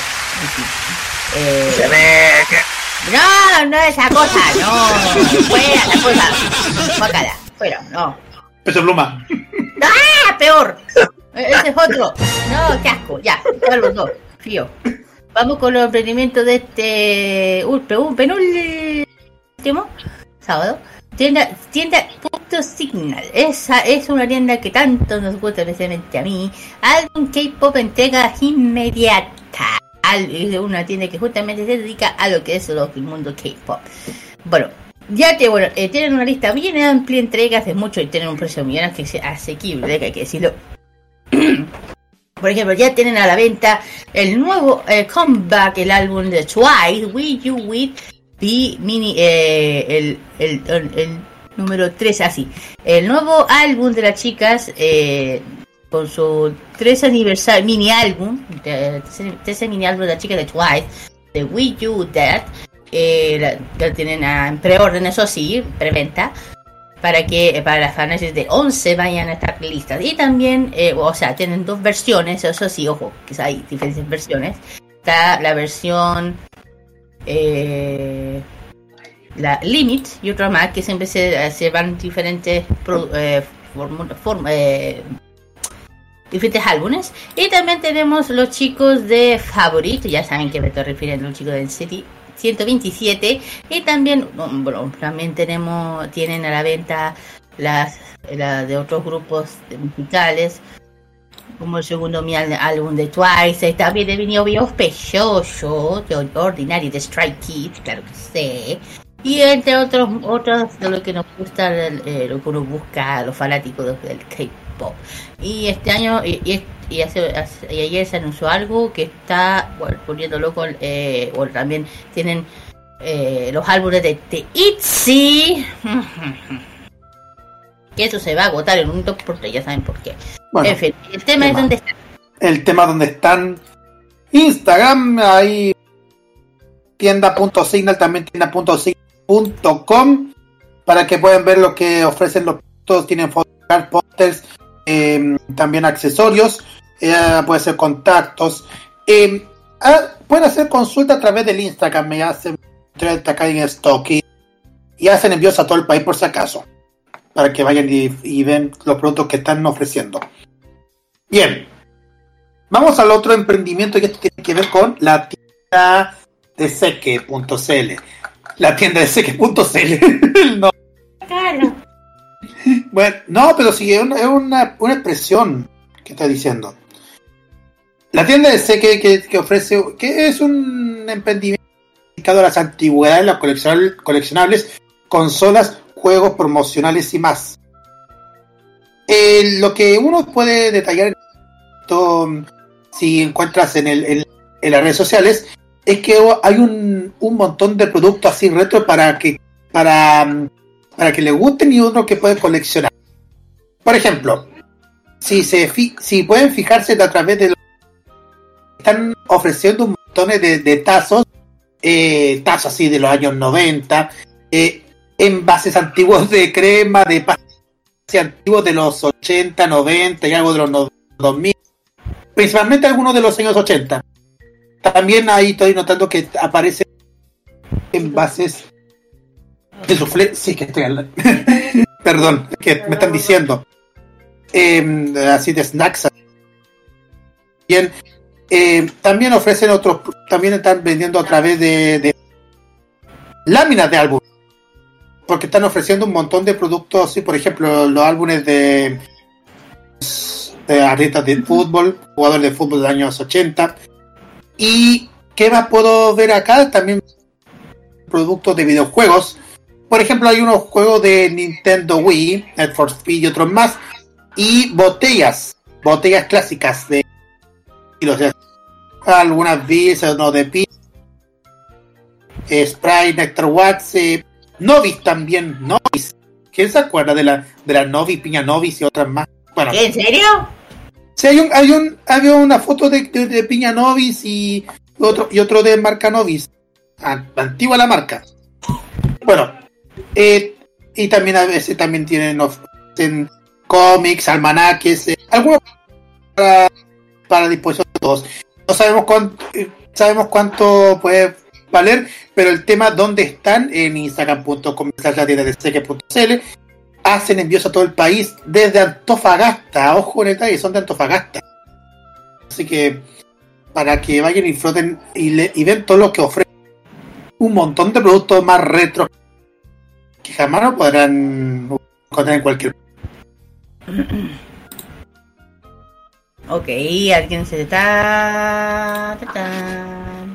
Bueno, eh, Carlos. Sí. Ya. Te andabas cayendo, Carlos. Recordemos que Carlos se encuentra en Serena. Sí, eh, ah, ¿me escuchan ahora? Sí, ahí sí. Ya, ya dije que la tienda de Segue.cl hacen envíos a todo Chile de tanto a verlo porque hay un montón de productos que están a su disposición y para el recuerdo. Ahora sí, ¿se escucha, ¿se escucha bien? Sí, sí, ahí sí. Bien. Bueno, ahí tenemos los entendimientos. Vamos a los avisos clasificados de eventos. Aquí vamos a empezar. Aquí se viene uno que yo ya dije, que se llama Happy Seonal. Es el año nuevo coreano, que yo lo expliqué. Aunque no lo sepan, chicos, hay- existe más de un año nuevo chino. Que no, está el, el vietnamita, el tibetano, el chino, el japonés, el coreano. Y ahí dejo las listas más. Pero solamente hablo de tres. en fin. Y la tienda, bueno, eh, tiendas, músicas, concursos, está totalmente liberada desde el 17 y 18 de febrero. Déjale. 17 y 18 de febrero, de 12 hasta 7 de la, de la tarde, en el Boulevard Alameda. Es totalmente gratuito, va al concurso, tiene mucho más sorpresas, te esperan en el Boulevard. Totalmente gratuito para que puedas eh, disfrutar lo que es el Año Nuevo Coreano, que es el Sonnal. O el Sonnal. Siguiente. Siguiente. Que me perdonen, chiquillos, pero justo cuando están cuando hay gente metida en esto. Siguiente. En fin. Ya, siguiente, ok.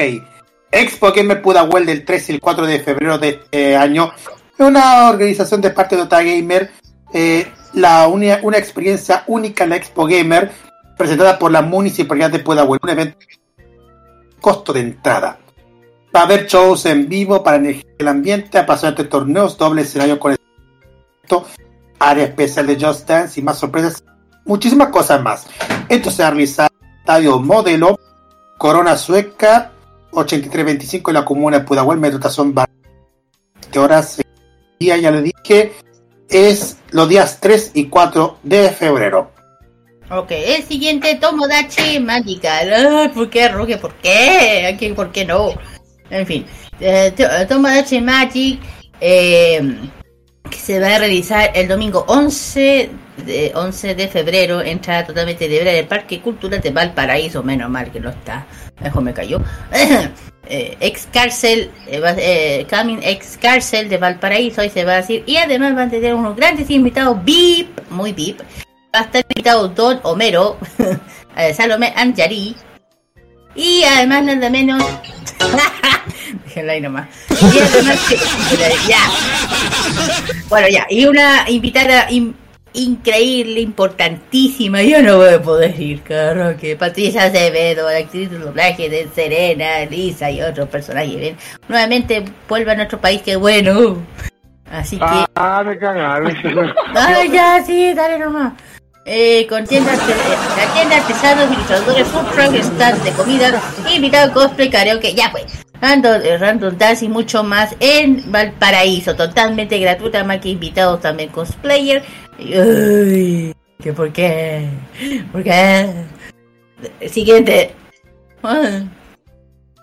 Siguiente. A ver, siguiente. Bueno, este es el último que voy a decir. Esto es por parte de Feria Sparking y Feria Sparking Quintero. Esto- este es un evento donde va a haber concursos, tiendas temáticas, anime, video. Además van a tener cosplayer, música todo el día y muchísimo. En el Parque Luisa Sevilla de, Con- de Cousiño. Eso queda en San Martín 119 Quintero, muy cerca de la playa de los enamorados. ¿Playa, 19 de, horas. playa, La de playa de qué? Quintero, No, ¿playa de qué? de los enamorados. Así se le pone el nombre. ¿Eso, eso existe? ¿Eso existe? Mm, creo que sí. 12 a 19 horas. La entrada totalmente gratuita. Así que con esto yo termino. Ya, ya con esto voy a nombrar dos últimas y termino. Una es la feria Chive, entrada gratuita, 11 de febrero también, de las 1 y media hasta las 8. Eh, van a Transcover, Fanbase, expositores, fa- eh, Random K-Pop, zona comida, eh, eh, actividades, regalos y mucho más. Esto es Vicente Valdés, 39 395, espi- espacio Vicente Valdés, La Florida. A tan solo 5 metros, 5 minutos, perdón, del metro de mismo nombre, totalmente gratuito. Ojo, que van a tener, tendrán una zona de fotografía que vengan con tus amigos y pareja y ambos para sacarte una linda foto. Además, sin olvidar premios a rebatir, como uno, siem- uno siendo fan del K-pop, uno de los que más necesita álbumes, lightstick, photocard y ramos de flores y mucho más. Y también para la, y también va a estar muy entretenida para los fanáticos del K-pop. Sorry, porque el K-pop hoy en día la está rompiendo de una forma que ni, ni yo me lo espero. No, no está bien. Y la última que es la Expo Game. Bueno, la Expo Game. la Expo Hobby, perdón. La Expo Hobby, perdón, retiro lo dicho. La Expo Hobby, que esta vez nos vamos de nuevamente a Limachi. ¿Por qué? ¿Por qué? No te, no quejes, Connie. Eh, eh, claro, eh, el Limache se va a realizar nuevamente la nueva versión de la Expo Game. Van a haber tiendas temáticas, eh, K-pop, cosplay y todo el cuento. Y esto es, bueno, para que la gente sabe, en, en el estadio, eh, ay, se me olvidó, bueno, el, camp- el estadio del Limache verás ahí. Ahí van a estar muchos invitados y mucho más. Eh, y lo último que ya terminamos, termino con esto, que si no lo hicimos, era, acuérdense viene la Anime Expo. Ay, no vamos a poder. En fin, la, la Anime Expo en Matsuri, Matsuri do- eh, 2 al 4 de febrero de, de febrero. Centro Cultural Estación Mapocho, eh, los eh, ventas, eh, bueno, por ticket. Eh, condiciones, bueno, se vienen grandes invitados que casi aquí lo hemos nombrado a todos, hay que decirlo, porque aquí, aquí nombramos casi a todos los artistas como Luna, Haruna, también al- al- a, este dúo Na- Nano Rip. Eh, bueno, no sé si quedarán, no sé si quedarán entradas o no, yo sé que están ter- terriblemente agotadas. Y eh, el Centro Cultural de Estación Mapocho, la Anime Expo Santiago Anison Matsuri. Eh, la entrada ya, se- de- ya- yo no sé, ya están completamente agotadas ya, mm, ahí andan promocionando cosas. Y la última joyita, que esto de eh, yo quedé para no me lo esperaba por la Anime Expo, que se viera una invitada especial, que esto fue anunciado al último momento, que es Kayon Yuchi. Yuchi, un idol japonés cantante, compositor emergente que está expandiendo sus fronteras, que va a estar en su presentación el domingo 4 de febrero. Para que puedas comprar nuevamente, puedes comprar el, tu entrada en www.ticketchamp.cl para que puedas al menos comprar el and Grey de la, de la, de la invitada sorpresa. Entonces yo cuando dije, ¿quién? ¿Qué rato? Así que eso terminamos con todo lo terminamos con los emprendimientos y los eventos clasificados. Vamos con las canciones. Ay, aquí me meto en mi mundo. Pero De aquí vamos con los chicos de AB6 con uno de los temas que es Cherry, que ha estado muy muy bueno, tenido buenas posiciones en los charts en Corea con la versión japonesa. Y también las, chicas que han venido a nuestro país, las chicas de Tidal, con Oh My God, que también es versión japonesa. Vamos y volvemos con el bloque de, de- de la máquina del tiempo. Vamos y volvemos.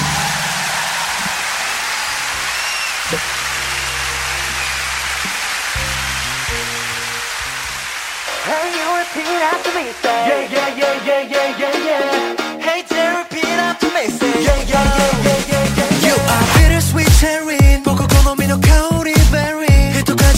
You're the kind of need. Cherry burgundy That's what I mean Your eyes so deep like Atlantic 꿈이 겨와타 유코카이 시 Now we'll swim in ocean blue With a cherry on top of cactus blue. Ow. Oh you make me fall in love. 고독한 조화와 it's love? 진심과 어제를 견학한 각 oh, oh. Let's be chill, let's be chill. 또 코코로가 간지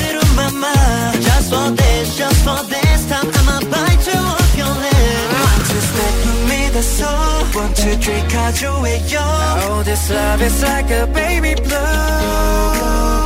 You're my cherry on top final round Got nothing to lose now I'ma give it a shot whether or not just go You are my cherry 그 볶음한테 케이밀런이 손맛다 You're my cherry on top You're my cherry on You're my cherry on top You're my cherry on Just like a cherry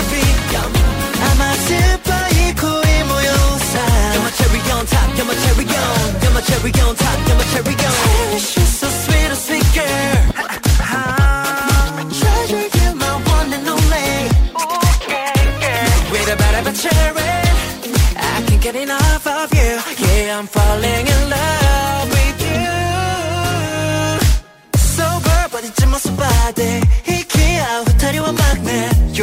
り添う肩はぴったりと NOS 曲に似ている自由な風に乗って流れふわりと浮かんだ僕らのメロディー目と目が不意にあった時お互いの思いに気づいた Thank you ステップ踏み出そう One, two, three 数えよう Oh, this love is like a baby blue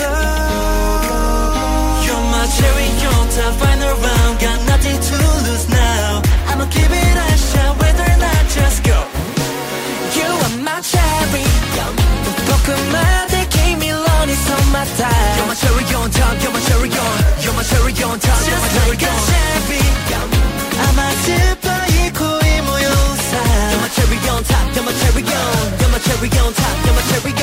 on You're my cherry on top Like a berry on top of a cake That's right 君の瞳のきらめきがあまりに綺麗で動けなくて I can't breathe こんがらがった思考マスター心隠すのは何マッター夢のような君との My days Everyday すべて愛しくて Hey you repeat after me say Yeah yeah yeah yeah yeah yeah yeah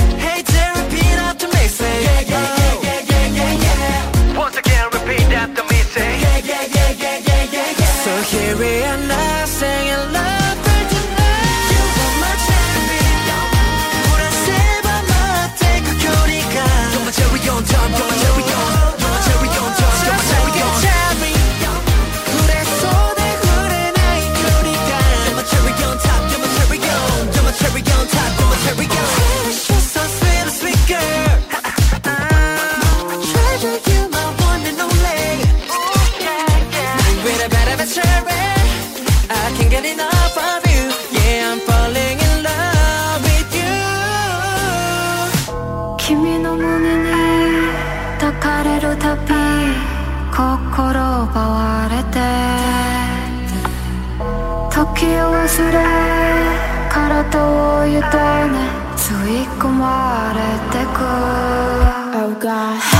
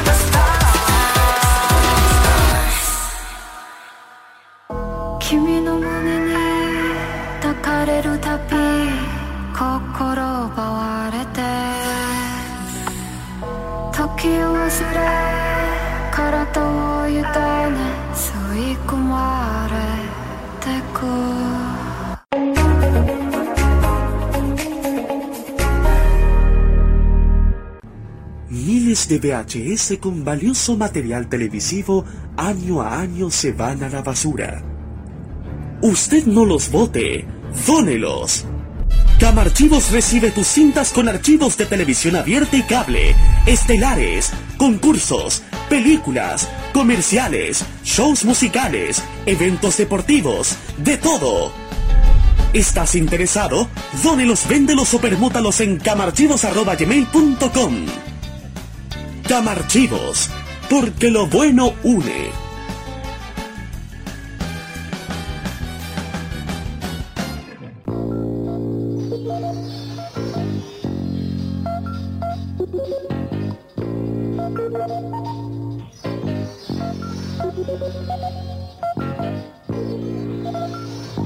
Hay gente que rescata recuerdos. Hay gente que desea revivirlos. La comunidad de archivistas une a esta gente al menor costo posible. En eso estamos, fomentando la preservación, la transmisión de evidencias y todas las acciones posibles para rescatar recuerdos perdidos para usted y nuestra comunidad. Comunidad de Archivistas. Acción para el rescate.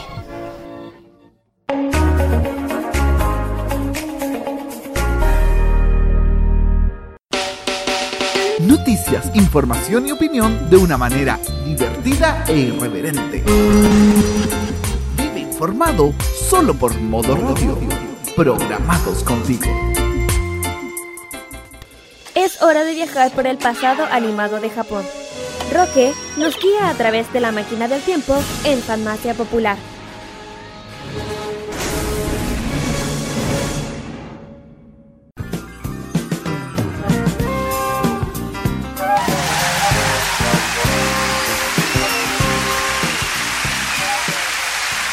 Continuamos acá en Farmacia Popular por modo radio y llegamos a la sección en donde repasamos una serie del pasado. Porque esta es la máquina del tiempo, una máquina que nos transporta hacia las series más recordadas de parte de los fans de animación japonesa. Y en esta oportunidad nos vamos a mover a la fecha del 5 de abril de 2007 para hablar de una obra que desde luego es una de las más emblemáticas de finales de los 2000 pero que trata temas que a lo largo de la historia de la humanidad han ocurrido y siguen ocurriendo. En esta oportunidad vamos a hablar de la obra original del Studio Bones, Darker Than Black.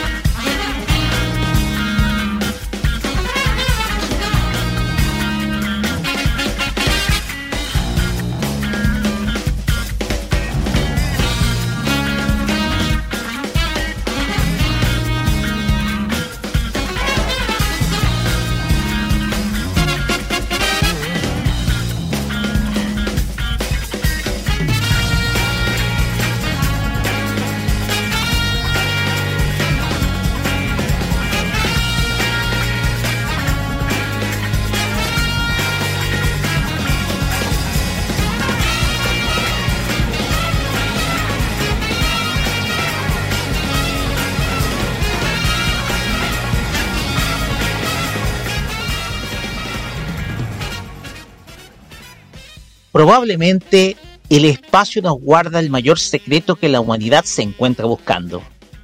Más allá de nuestro cielo podrían estar, existir, perdón, todas las respuestas que el ser humano ha encontrado buscando desde hace siglos, ha estado buscando desde hace siglos, pero a la vez podrían albergar las mayores amenazas que puede encontrar hacia su propia existencia y no. No estamos hablando de meteoros, asteroides y cometas. Estamos hablando de fenómenos o anomalías que bien pueden afectar la conducta del ser humano hasta el punto de convertirlo en un dios o de destruirse a sí mismo. Esta semana en la máquina del tiempo de Farmacia Popular nos trasladaremos a la fecha del 5 de abril de 2007 para comentar de una serie que alcanzó cierta popularidad o conocimiento en la llamada época oscura del anime, en donde eran muy pocos los medios en extranjero para difundir estas obras, pero que por su excelencia lograron tener espacio eh, de parte del fan gracias a las emisiones en medios alternativos de Internet. Esta semana analizaremos la reseña de Darker Than Black. Es en cierto punto del tiempo, en los inicios de la década de los 2000, en Brasil y en Japón, se produce un fenómeno inexplicable conocido como la puerta, en donde en ambos países se han formado dos portales que como antípodas han conectado ambos lugares, provocando una anomalía en la estratosfera de la Tierra, que ha provocado que el cielo se vea cubierto por un paisaje turbio, sin tener acceso a las estrellas y recibiendo un porcentaje de la luz solar durante los días. Este fenómeno se le conoce como el falso cielo. Sin embargo, este fenómeno tuvo una consecuencia mucho más grave sobre la humanidad, en donde algunas personas han adquirido habilidades sobrenaturales muy especiales gracias a un vínculo con las estrellas de este falso cielo, las cuales son empleadas por los gremios, las mafias y los organismos estatales más poderosos del mundo con el fin de poder hacer todo tipo de trabajos. A estas personas empleadas por estas organizaciones son conocidas como contratistas, los cuales usan este poder hasta cierto límite, el cual deben compensar mediante algo de lo cual les fascina hacer, a modo de cargar energías, sea comiendo en grandes cantidades, fumando en exceso o bebiendo agua de manera desproporcionada, entre otras actividades. En este contexto, un muchacho de nombre Lee Shen-shun llega a Tokio para realizar sus estudios universitarios y hacer trabajos de medio tiempo, hospedándose en una residencia administrada por la pareja de ancianos compuesta por Misuzu y Toshiro Oyama. Sin embargo, este nombre que usa es falso, pues su verdadera identidad es Hei, un contratista que trabaja para una organización conocida como el Sindicato, presumiblemente ubicada en la República Popular de China, y que está compuesta por Jin, una doll que se dedica a oficiar como medium del equipo, Juan, un ex policía que se encarga de supervisar al equipo, y Mao, un contratista con el poder de intercambiar cuerpos, que luego de perder su cuerpo original se dedica a vivir dentro del cuerpo de un gato. Este equipo se dedica a realizar tareas de espionaje, búsqueda de objetos valiosos y hacer asesinatos por encargo a modo de satisfacer las, las exigencias de su organización. Todo bajo un absoluto secreto y discreción del equipo, simulando normalidad en medio del ambiente del Tokio moderno. Sin embargo, este misterioso grupo debe enfrentarse a diversos competidores y amenazas que se encargan de hacer frente a todas sus tareas. Una de ellas es la División de Operaciones Especiales de la Policía Metropolitana de Tokio y principalmente la agente Misaki Kirihara, quien se encuentra en la búsqueda de Hei como uno de sus objetivos principales, pues dentro de su cargo está el de cazar a diversos contratistas que se encuentran en la ciudad.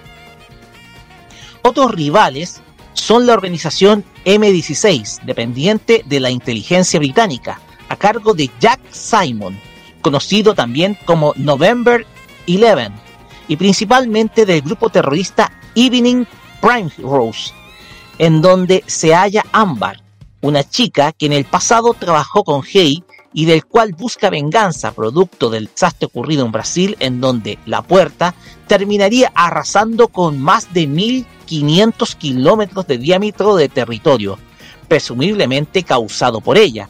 Además de tener, presumiblemente, mantener secuestrada a la hermana de Hei, quien se ha dedicado a aceptar la tarea a modo de encontrar su paradero.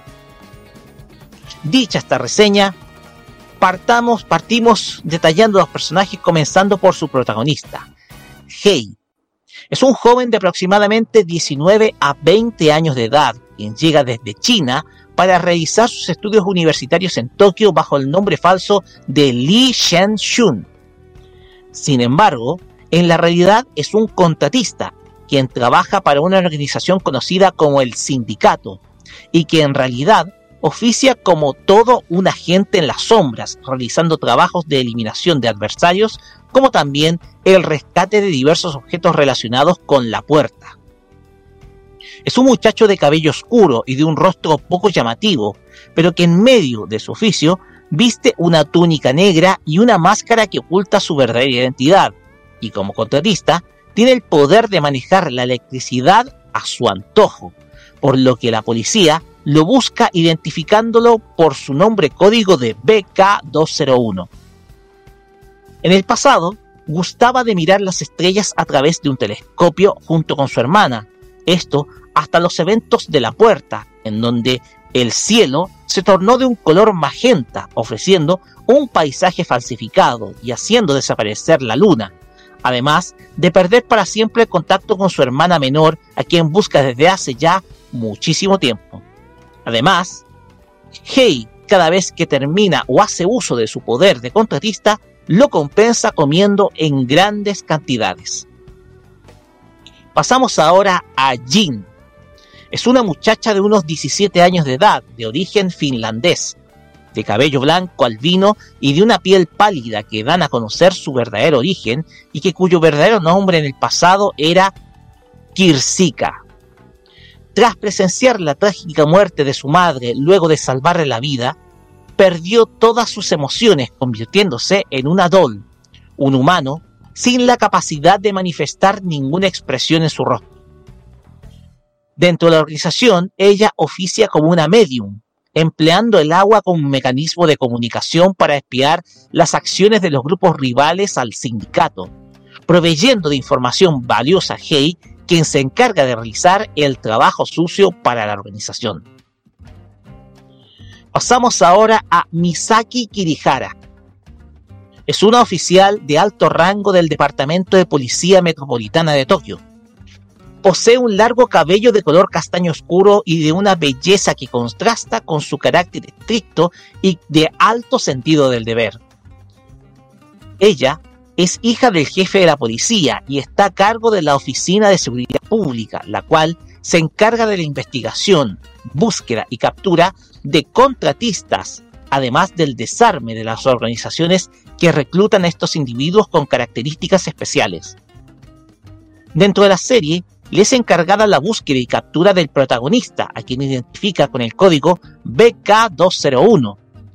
Su alto sentido del deber de a poco se va diluyendo cuando de, a poco comienza a conocer a Hei, llegando incluso a comprender en algo todas sus motivaciones. Pasamos ahora a Huang y Mao. Son dos agentes que trabajan junto a Hei y Jin para el sindicato. Huang es un ex policía que se encarga de recibir información directamente del sindicato y ejecutar las órdenes del mismo empleando para ello a Hei como su contratista principal y Jin como su informante y espía. Mao, en tanto, es un contratista cuyo principal habilidad es la de emplear cuerpos ajenos que tras perder el suyo residió bajo la piel de un gato negro, el cual puede hablar directamente a los miembros del grupo. Pasamos ahora a November 11, es un contratista que trabaja para la organización M16, dependiente de la inteligencia británica. Tiene aproximadamente unos 25 años de edad y siempre viste un traje de color blanco, dando muestra de una enorme elegancia, aun cuando se encuentra realizando algún trabajo de su tipo. Emplea el falso nombre de Jack Simon y posee la habilidad de manejar el aire congelante y de bajar la temperatura del ambiente de cualquier lugar incluso si es en el exterior. Se encuentra compitiendo contra el sindicato en lo que respecta a los trabajos que se les encargan y rivalizan con ellos cada vez que se topan en alguna acción. Pasamos ahora a abril y julio. Es la pareja de acompañantes de November 11, quienes al igual que él son contratistas y apoyan su tarea en cada uno de sus trabajos por encargo. Abril es una chica de aproximadamente unos 20 años de edad, de cabello blanco y de tez morena, que viste de manera muy fashion y que tiene la habilidad de manejar el agua a voluntad, inclusive haciendo llover en situaciones nada pronosticadas. Julio, en tanto, tiene la apariencia de un niño de 10 años, muy tranquilo y que tiene la habilidad de medium a modo de hacer búsquedas empleando solamente su poder mental. Pasamos ahora a Kanami Ichizaki. Es una chica de unos 22 años de edad, amiga y compañera de clase en el pasado de Misaki, y que trabaja como una destacada científica dentro de una organización secreta dependiente del Observatorio Astronómico de Japón, conocida como Pandora. Es de un cabello rubio, voluptuosa y muy atractiva, pero a la vez muy metódica e inteligente cualidades que mantuvo desde la preparatoria cuando era amiga de Misaki. Es quien otorga la información a la jefa de operaciones especiales sobre los movimientos de algunos contratistas. Esto gracias a los movimientos de las estrellas del falso cielo y de emplear mecanismos muy poco ortodoxos, haciendo uso de seres humanos como mediums para realizar una labor de espionaje hacia estos grupos. Por último, detallaremos a Ámbar. Es una contratista de aproximadamente unos 18 años de edad, de cabello largo, rubio, baja estatura, hermosa y unos ojos que describen el origen de su nombre secreto. Es de una personalidad muy alegre que contrasta con cierta actitud algo megalómana que la han convertido en una amenaza para los otros grupos que emplean a contratistas para realizar sus trabajos de espionaje. En el pasado, solía ser compañera de trabajo de Kay en Brasil, mientras realizaban sus tareas de espionaje y búsqueda en la puerta de ese país para otra organización, hasta que sucedió el desastre provocado por el colapso de dicho punto, el cual supuestamente fue responsabilidad de ella. Trabaja para la, organización terrorista Evening Primrose, y posee la habilidad de manejar el tiempo con la capacidad de poder detenerlo solo por un momento. Se encuentra enamorada de Hey a pesar de que éste la odia por los sucesos de Brasil y aparentemente posee información sobre el paradero de su hermana, a quien busca de manera desenfrenada. Darker Than Black es una serie de anime original de 25 episodios producida por el estudio Bones, la cual se transmitió entre los días 5 de abril al 28 de septiembre de 2007 por los canales Tokyo Broadcasting System, MBS y Animax Japón. La historia inspiró un manga lanzado en paralelo por la editorial Kadokawa Shoten y una precuela producida por el mismo estudio en el año 2009 bajo el título Darker Than Black Ryusei no Gemini. La historia toma diversas referencias provenientes de la investigación espacial, llevando elementos como los portales dimensionales hacia un concepto terrestre, haciendo mención de las llamadas puertas, las cuales están ubicadas en sus respectivas antípodas, Brasil y Japón, conectando a ambos países a través de dichos portales y generando una tragedia principalmente en Sudamérica, lugar en donde se gestó el comienzo de una historia que tiene como su eje principal el llamado cielo falso o falso cielo. Nuestro protagonista fue testigo de sucesos terribles como la desaparición del cielo estrellado, el cual contemplaba a través de telescopio, la pérdida de su hermana, a quien se dedica a buscar uniéndose al sindicato, y por supuesto, el estallido de una de las puertas mientras se encontraba junto a Ámbar en una misión en Brasil. Hey ha estado expuesto a sucesos traumatizantes que desde luego han moldeado su personalidad, la cual mientras ejecuta su tarea es muy frío, principalmente asesinando, mientras usando su falsa, falsa personalidad de Lee se muestra como un empleado algo distraído. Se habla cómo los momentos trágicos pueden cambiar la personalidad de una persona. Algo que también se ilustra en Jin, quien no solo sufrió la pérdida de su padre en un accidente aéreo, sino también fue testigo presencial de la muerte de su madre luego de salvarla de ser chocada por un camión. Desde ese momento, Jean se muestra como una persona vacía y sin expresión. La pregunta que nos hacemos es, ¿cuánto han marcado nuestras vidas un suceso trágico y cómo ésta ha marcado nuestro carácter o nuestra forma de actuar? Desde luego, la obra abarca los límites que tiene la ciencia, sobre todo a la hora de encontrar hallazgos que bien pueden beneficiar a la humanidad. Desde luego, la serie critica la forma en cómo la ciencia realiza sus hallazgos científicos, empleando experimentos con animales y en otros casos con seres humanos, mostrando su lado más oscuro y cruel en la Segunda Guerra Mundial con el, con el nefasto Batallón 731. Esto se puede ilustrar en los grupos de interés que aparecen en la serie, como lo son Pandora, quienes se dedican a emplear sujetos de experimentos a estudiantes universitarios, tal como se puede apreciar en los episodios 11 y 12 de la serie, en donde una de estas una de estas estudiantes en práctica termina con secuelas de carácter psiquiátrico. En base de ello, podemos formular también la siguiente pregunta. ¿Vale todo para encontrar soluciones a los problemas de la humanidad, incluso empleando a similares como sujetos de prueba y vulnerando su condición humana? También la obra critica la acción de las llamadas agencias de inteligencia gubernamental, poniendo enfoque en las superpotencias actuales como lo son la CIA en Estados Unidos, la inteligencia británica y sus similares en Rusia y China, entre otras similares. En la obra se hace empleo de contratistas para llevar a cabo propósitos que permitan mantener su hegemonía y poder, haciendo empleo de grupos armados, los cuales no solo terminan vulnerando la soberanía de un país, sino también hacen uso de su influencia económica sobre otra nación a modo de llevar a cabo mecanismos de presión como lo es la deuda. Ante eventos como las llamadas puertas en la serie, los organismos dependientes de los gobiernos más poderosos llevan a cabo todo un aparataje con el fin de poder de tomar poder del hallazgo y entregarlo a una corporación con el fin de explotarlo y así incrementar su presencia e influencia económica a nivel mundial. En varios casos haciendo uso de grupos armados, en este caso, contratistas para tomar control de dicho hallazgo.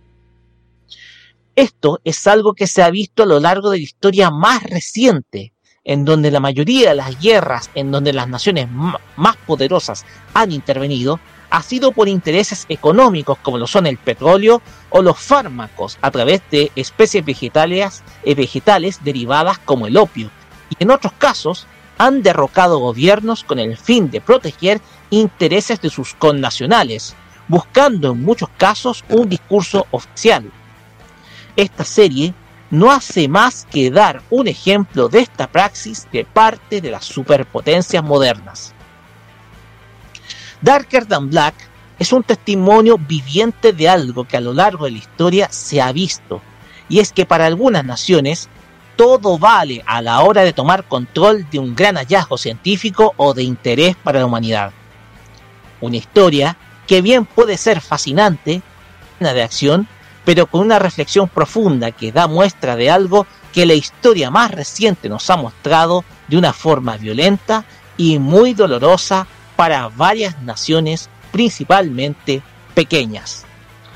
Con esto finalizamos esta reseña de la máquina del tiempo dedicada a esta serie titulada Darker Than Black, para pasar a los comentarios comenzando por Kira.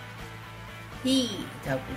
Sí, yo esta serie sí la vi, pero no la vi hasta la, hasta la nueva, solo vi la primera, que me llamó la atención varias partes de, bueno, lo que dijo que el protagonista era frío, todo eso es cierto, y el tema de la niña, y como tiene que, y el tema es, claro, es un anime oscuro, que toma algo referencia a lo que dijo el Roque, algo de la de los experimentos humanos que se hacen que, o que se hacía en la.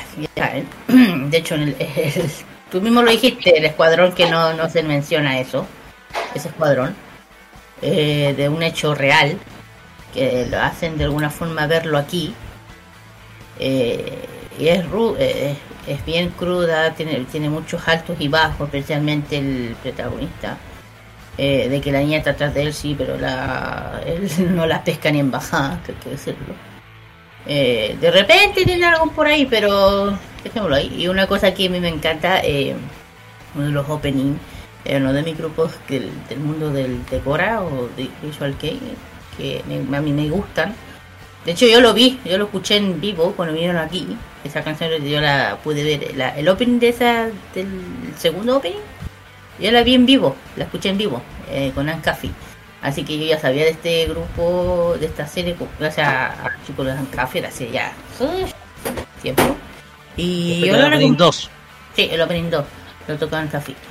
Eh, si quieren ver esta serie, véanla, es bien, es bien interesante la- a los que quieren saber lo que es realmente la Porque, ojo, a veces este- esto, el anime cuentan una historia real, pero de otra forma, pero la cuentan. Especialmente lo que yo digo, lo que es la guerra, la Segunda Guerra Mundial, especialmente con lo... Es una cosa que me lo que yo puedo querer mucho a Japón, pero hay que decir, los militares de Japón esa época eran unos M, unos M, ya sabes por qué. Porque no solamente en Japón, sino en muchas partes, tanto en Corea, en muchas partes de Asia, hicieron cosas horribles. Horribles. Eh, de hecho, hoy en día es por eso mismo que muchas naciones asiáticas igual tienen simpatía por Japón, pero hay cierta parte de la historia que prefieren no tocar. No tocar, por eso mismo. Pero veanla, es bien, es bien interesante, eso sí, es bien cruda, le voy a decir, es bien negro. Eso sí que sí. De repente sale algo ahí, pero pues, no, desde A que ver. vaya, pero no van a ver ni flores, ni alegría, no. No, no a haber nada de eso. Mira, ya tengo la, la lista de actores que participaron, son seiyus. Hiei le hizo la voz de Hidenobu Kyuchi. Misato Fuken ha participado haciendo la voz de Jin. El personaje de Mao hizo Yuka Sawaki. Eh, Misaki Kirihara en la voz lo hizo Nana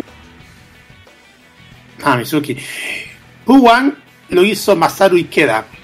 Eh, Tomoko Kawakami en la voz interpretó a Amber. Eh, Kazuki, Kazuhiko Inoue a November 11. Kiyomi Asai hizo a July. Eh, Naomi Shindo a Havok. Yasunori Matsumoto con, al personaje de Gai Kurasawa. Eh, la producción estuvo a cargo de Justin Cook y también de Hiro Haruyama y de Clarín Hart también.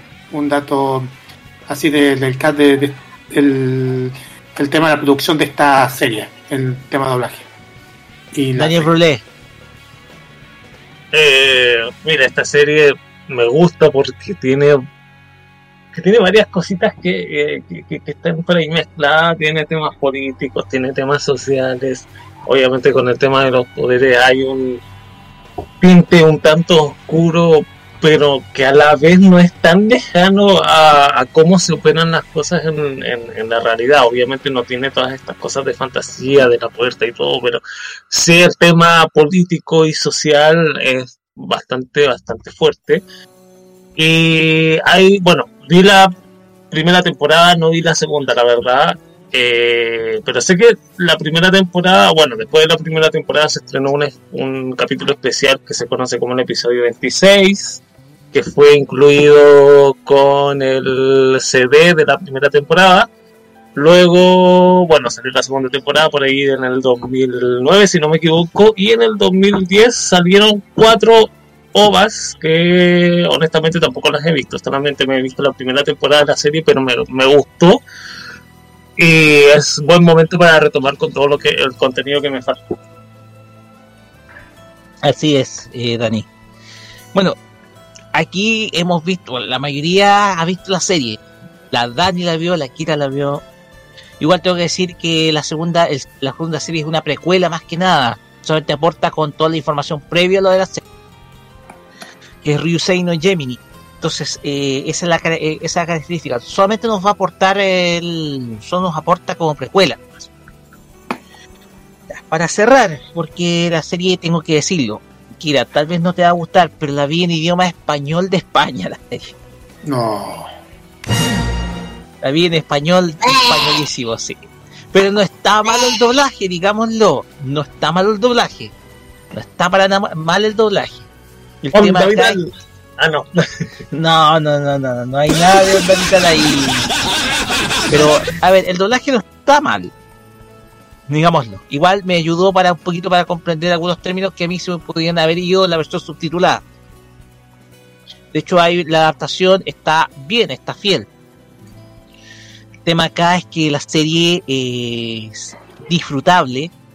Se, se puede ver, hay capítulos que son bastante relajados, bastante divertidos, y otros que son bastante serios y que te dejan pensando. El capítulo del personaje de Jean te deja pensando, te deja pensando, porque Jean era una prodigio del piano, vivía en Finlandia, perdió sus padres y desde ese momento eh, es solamente una muñeca vacía, no tiene expresión, no tiene expresión, perdió todas sus emociones y solamente puede hacer uso gracias al poder del, del falso cielo, puede hacer uso de sus poderes de medium.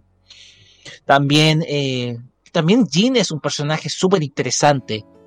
Es el ejemplo de un personaje que ha sido testigo de sucesos traumantes, traumatizantes.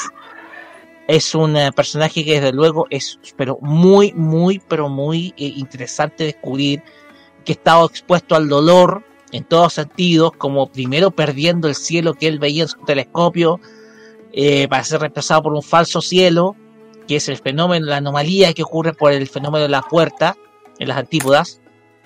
También la desaparición de su hermana, el hecho de tener que el hecho de tener estos poderes que llegaron de la nada por influencia del falso cielo, además también de ser testigo del suceso terrible de la puerta en Brasil, su venganza en contra de Ámbar, todo eso, eh, eso lo, le, ha, generado un trauma severo, de, a llevar una vida vacía, el cual trata de sacar adelante con su trabajo de contratista para esta organización que es el sindicato. Es un personaje que es muy interesante, del cual muchas veces nos podemos sentir identificados, hasta el punto de decir en qué, en qué momento nos ha afectado algún suceso doloroso, cómo nos afecta, cómo, qué, es, qué es lo que pasa con nosotros cuando estamos expuestos a sucesos de este tipo, cómo cuesta rehabilitarnos de ellos, en fin. Darker Than Black es una obra interesante, es una obra que, como lo dijo, dijo mismo Dani, extrapola sucesos de las guerras, pero llevadas a otro concepto. Porque aquí eh, la pelea de las naciones es por todos los objetos relacionados con la puerta. Mientras que las guerras los hacen por elementos que son, que generan poder a nivel económico y a nivel científico. Entonces, Darker Than Black sabe llevar adelante todas esas historias del, del mundo y que han ocurrido durante los últimos 100 años. Desde luego, todo eso es, una, es un testimonio de lo que hemos podido presenciar eh, acá en esta serie. Y desde luego, ya aquí, ya para terminar acá, tenemos que destacar la excelente musicalización de una maestra del mundo de la música en Japón como lo es Yoko Kan, quien llevó adelante la musicalización de la obra, para aquellos que no lo conozcan, es quien musicalizó obras como Scaflone o también eh, como también Cowboy Bebop, que son sus obras más notables. Entonces, desde luego, eh, Darker Than Black es una excelente obra en el concepto de la historia que cuenta, la musicalización y desde luego todo lo que esta obra, que es original de Studio Bones, nos, nos permite mostrar como también todo aquello que eh, nos hace reflexionar sobre la historia más reciente de la humanidad. Pues bien, con esto terminamos nuestra Máquina del Tiempo del día de hoy y nos vamos con música. Nos vamos a ir con el opening y ending de esta serie. Primero vamos a escuchar a la agrupación Abington Boys School con la canción Howling, que es el opening 1 de Dark the Black. Lo siento, Kira, pero este es el opening que más me gustó. Abington Boys Schools Howling. Vale. Pero está dentro de los mejores de la década, ojo. Junto con el Dan Caffey también está incluido.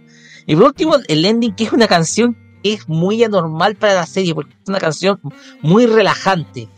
Y no me, y no me extraña esta cantante que ríe Fu porque interpretó el primer ending de Bleach.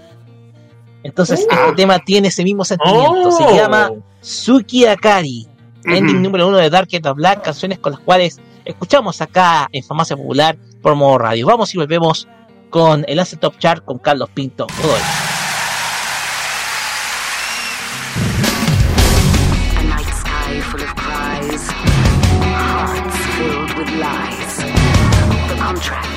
Is it worth the price? A soul pledged to the darkness.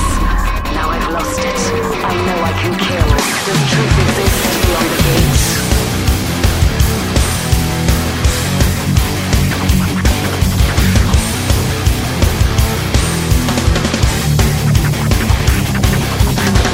「流れたまぶたから流れ出したの」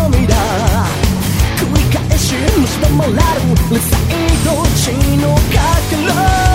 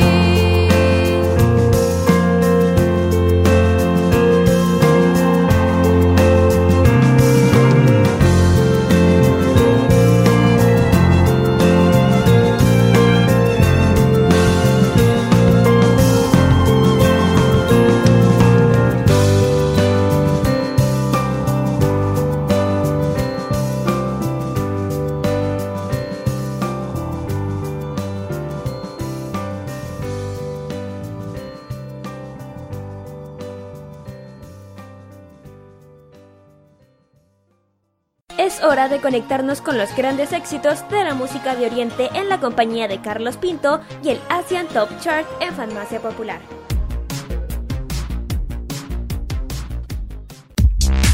Y llegó el momento para conocer los sonidos que han sonado en Filipinas desde Asian Top Chart que lo presentamos a continuación. El décimo lugar está subiendo The Weeknd, Ginny Lily Rose Depp con el tema One of the Girls. Bajando del cuarto al noveno lugar, COG junto con Gianni Tenoso y el tema Tingin. En el octavo lugar, Mitski con el tema My Love, Mine, All Mine. Séptimo puesto para Cristina Don junto con Heb Abby y el tema Makasari Malambi.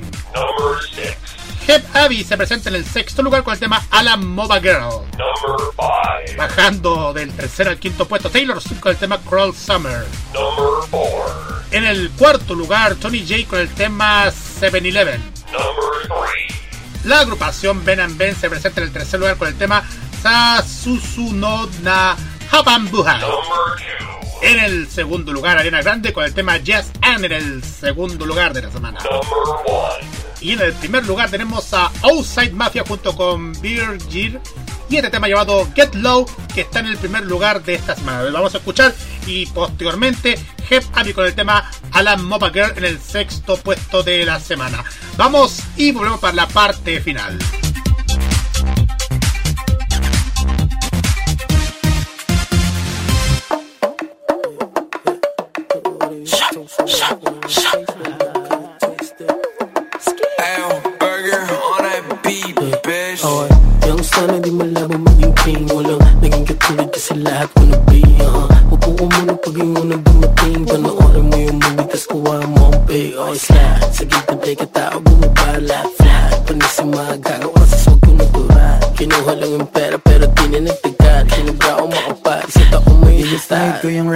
Sasabay ka Pag inangat ko yung high tanong kung sasakay ka Ibalipat, sobrang fly din ako maasinta Kumikinang sa mata nila ko kakaiba. Yung nakabling ng sisiwok sa bulsa ko Libo-libo. Kung piring mo ako Di mo pa rin ako mabibilog OSM, di na biro. Mga gwapong binatilyo Padating. Malamig to kahit check mo sa resibo. Okay, get low, tapos tutok mo mata mo sa akin Wag lilet go, hanggat hindi ko pa sinasabi From the get go, alam ko lahat to mangyayari Aking set ko, laging reckless lahat walang tali. Ano dyan sila sa haters like ooh Sila lahat sing something nice too Pera hanggang damit alam mo laging brand new Matigas kami umasta Baby what you gon' do? Baby what you gon' do?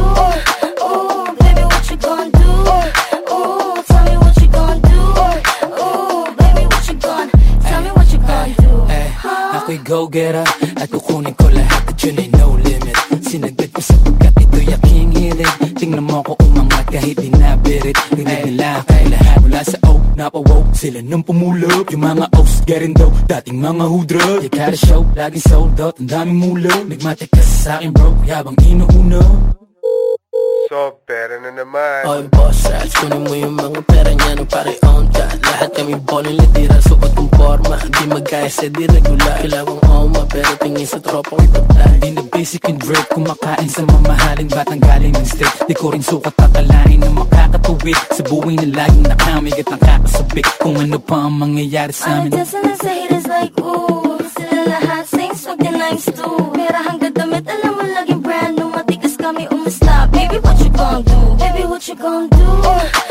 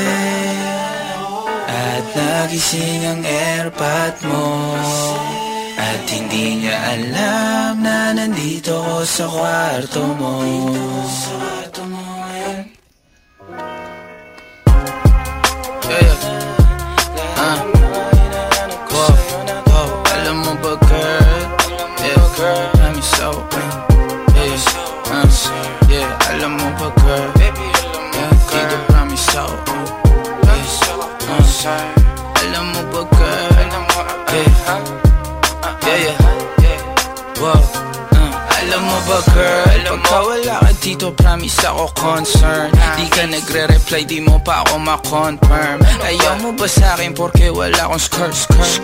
O ayaw mo sa akin kasi ikaw mas older? Di ko pa mabigay mga luho mo't order. Malas lang tamo nga tong hawak ko ngayon for purse. Ako batang kali lang kayo ay foreigners Sinalo kita ng red horse, sagot mo okay Uh, kung alam mo lang, nung tinalikuran mo ko Muntik na ako mabuwang. Umabot sa akin bulsa mo sa likod. Kahit dalawang maliit na hakbang Pagitan natin at naramdaman ko. Yeah. Sana din naramdaman mo kahit na anong pagsubok Handa ko sa katawan mo Este pangatawan na to baby. Di ako takot mahal kita at di lang basta maharot. Eh, Ayaw na kitang pakawalan. Lahat ng mga hinahanap ko sa'yo natagpuan Baby sana di mo ako maisan. Tabi lang. Oo kung alam mo lang baby Ayaw na kitang pakawalan. Lahat ng mga hinahanap ko sa'yo natagpuan Baby sana di mo ako maisan. Tabi lang maintindihan ang nararamdaman. Pagka yung nasa singit mo dala ko palaman. Nawawala yung angas sa tasta mong palaban. Tanggal ang kulit, tama't umangat na naman. Talbog na ako kako, sagot mo talaga lang. Huwag kang babalik ng may pusang walang laman ha? Huwag kang babalik ng amoy galing gimikan. Tanggap kita, di ko lang maiwasang masaktan. Pag tumutula sa isip ko na may iba dyan Kahit di mong na ako saluhin, pero wag naman. Ganyan parang inaaning mo lang ako. Konting hiya naman dyan ha? At kung sa man to umabot Sana dun ay di naasimangot Mga labi natin na nagpapang-abot Sa gabi na mag-isa ka't nakabalot sa dilim Mahal kita at hindi na to palihim Ayaw na kitang pakawalan Lahat ng mga hinahanap ko sa'yo natagpuan Baby sana di mo ako maisan Tabi lang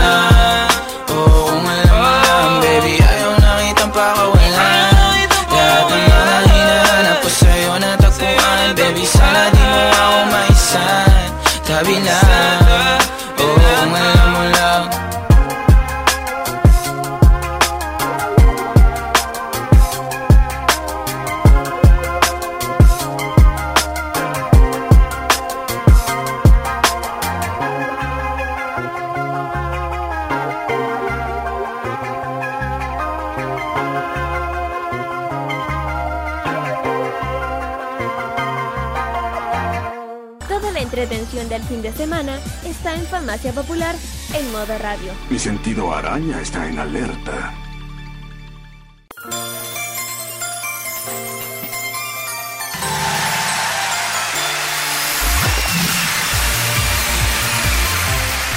Y de esta forma cerramos este Farmacia Popular episodio 295, penúltimo de esta temporada. Recuerden, la semana que viene comienza el receso de la farmacia, la farmacia se va de vacaciones.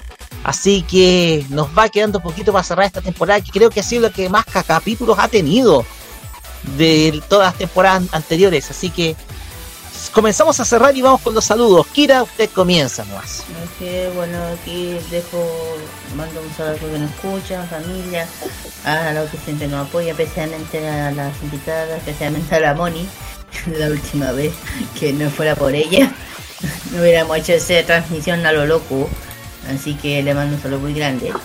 Eh, también a, todas las, a todos nuestros compañeros, amigos, eh, todos los que nos apoyan, todo el eh, emprendimiento, etcétera. Y también especialmente a mis Hansen, donde sigo con mi ciclo coreano, mi que ayer eh, se me olvidó mi aneo. ¿Qué es eso? Bueno, en fin, el tema es que luego mi aneo Sansemin, que ayer se me olvidó por completo, y justo era una película que quería ver, pero importa el domingo, mañana lo veré. Y también a, saludo también a mi otro Hansen Min Kim Seon-ha que, que ha con, con problemas de salud, pero ahora está bien, así que qué bueno. Así que a lo mejor ya volviendo a mis, mis vacaciones retomo mi clase sin preciosa con mi profe. Así mira y todas las canciones del K-pop que vamos a escuchar lo pueden escuchar de lunes a viernes desde las lunes a viernes desde K-Mo Express, perdón. Desde las 5 Ujú. hasta las 7. Si desean un especial, solamente lo que lo tienen que mencionar y, pro- y se le va a escuchar como ya por fin pronto ver. Sí. Y Sí, porque se viene, se viene muy pronto. Se viene muy pronto el relanzamiento de Modo Radio TV. Así es. Así que, eh, así como dice la Kira, eh, prepárense porque ya la mejor música no solamente se va a oír, sino también ver. Sí, estén, atentos, estén atentos, chiquillos. Sus saludos. Estén atentos, chiquillos, para, para esto. Em, también saludo a mis compañeros de trabajo, a mis familiares, a que nos apoyan. Gracias por todo el apoyo que nos dan cada programa. Y especialmente a todos ustedes por el apoyo que nos han dado, que me han dado durante estos, días. Por, por razones, cosas que no vamos a detallar, pero igual, eh, nada más que detallar, son- pásenlo súper bien durante estas, vacaciones. Y, y ya nos encontramos ya, ya el sábado que viene. Así es, en el cierre de temporada de Farmacia Popular, próximo día sábado, porque nosotros vamos a tener, bueno, como lo, lo hablamos la semana pasada, vamos a tener algo muy grande. Así que, así que, eso. Gracias, Carlos, desde Serena. Daniel Rulé, saludos. Le mando un saludo a mi querida gente de. Eh, también un saludo muy especial, como todas las semanas, un saludo muy especial a los chicos de Anison Chile, que les mando un abrazo gigantesco. Eh, nada, mis amigos, a los chicos de Gato, que le mando un saludo gigante también. Y pues eso, ah, y también a los chiquillos de eh, los que están organizando. Que ya Ah. estoy confirmado para el 25 de febrero, así que nos vemos. Mire, perfecto, Daniel. Sí, se viene buen evento. Así es. Muy bien, mis saludos, corto y preciso. Primero saludo a Cata, recupere la voz. Le quiero desear toda la recuperación porque todavía está con la voz bastante malita. Le queremos dar, le quiero dar un gran- enorme apoyo porque perder la voz es bastante feo. Así que para ti, un gran pero gran saludo. Espero volver a verte en streaming, por eso he estado muy ausente de streaming. Entonces, saludos para ti, Catita.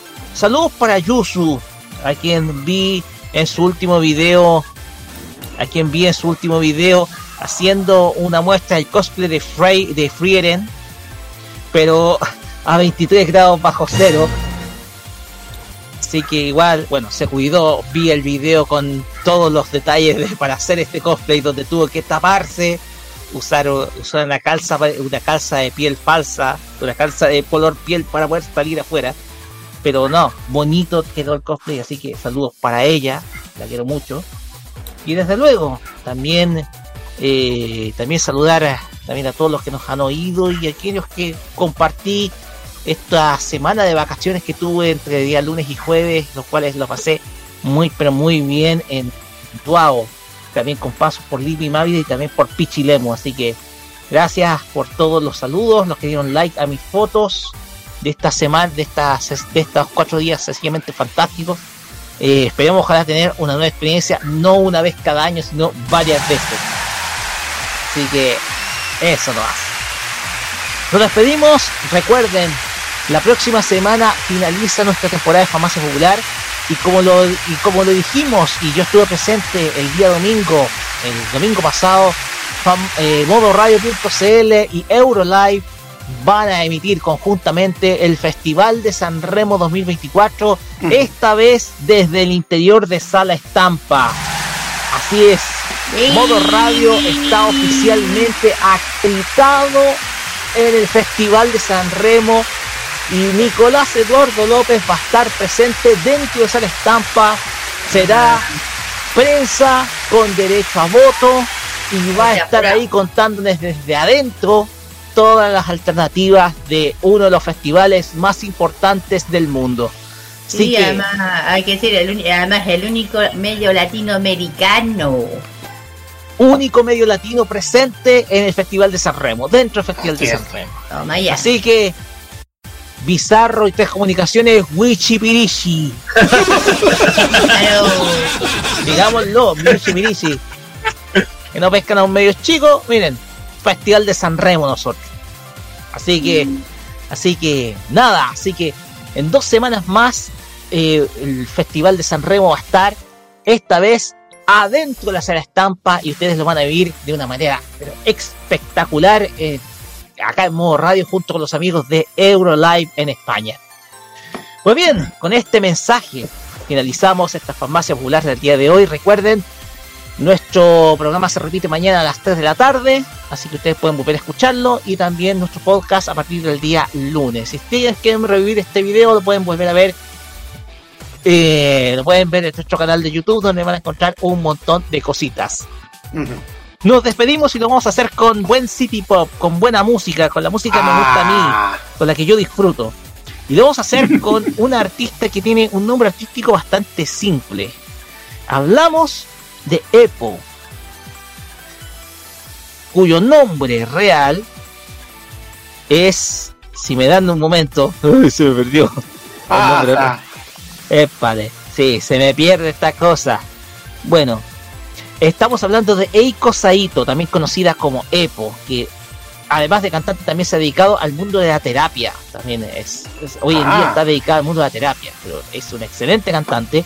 Y de ella vamos a escuchar este tema titulado Ameno Kenu, Kenurutori. Sí, es Amenu Kenurutori.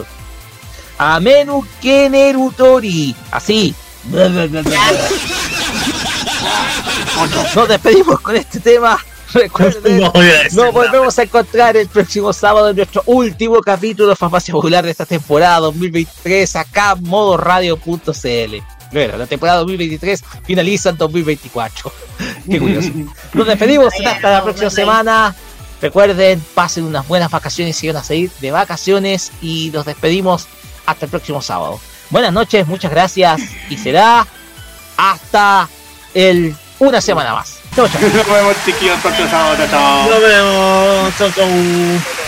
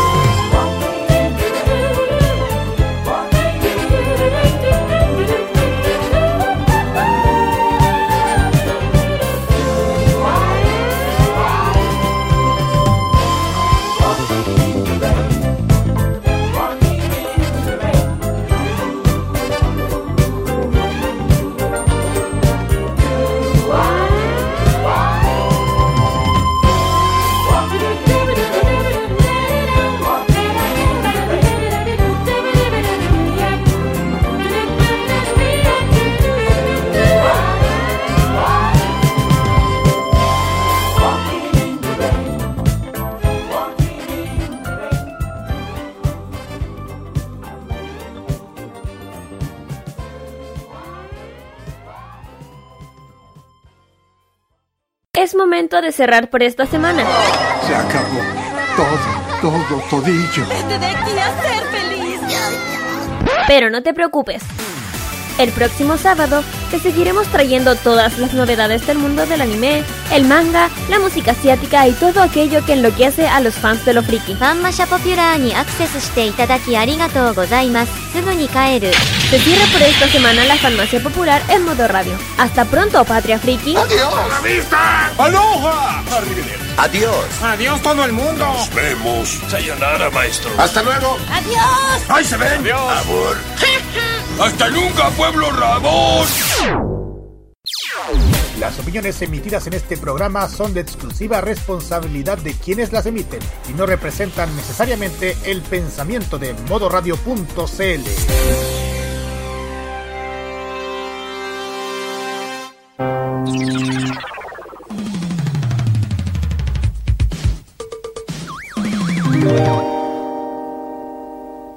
La mejor compañía musical de cada noche está solo en nuestra sintonía. Vive la compañía nocturna en modo radio. Programados contigo.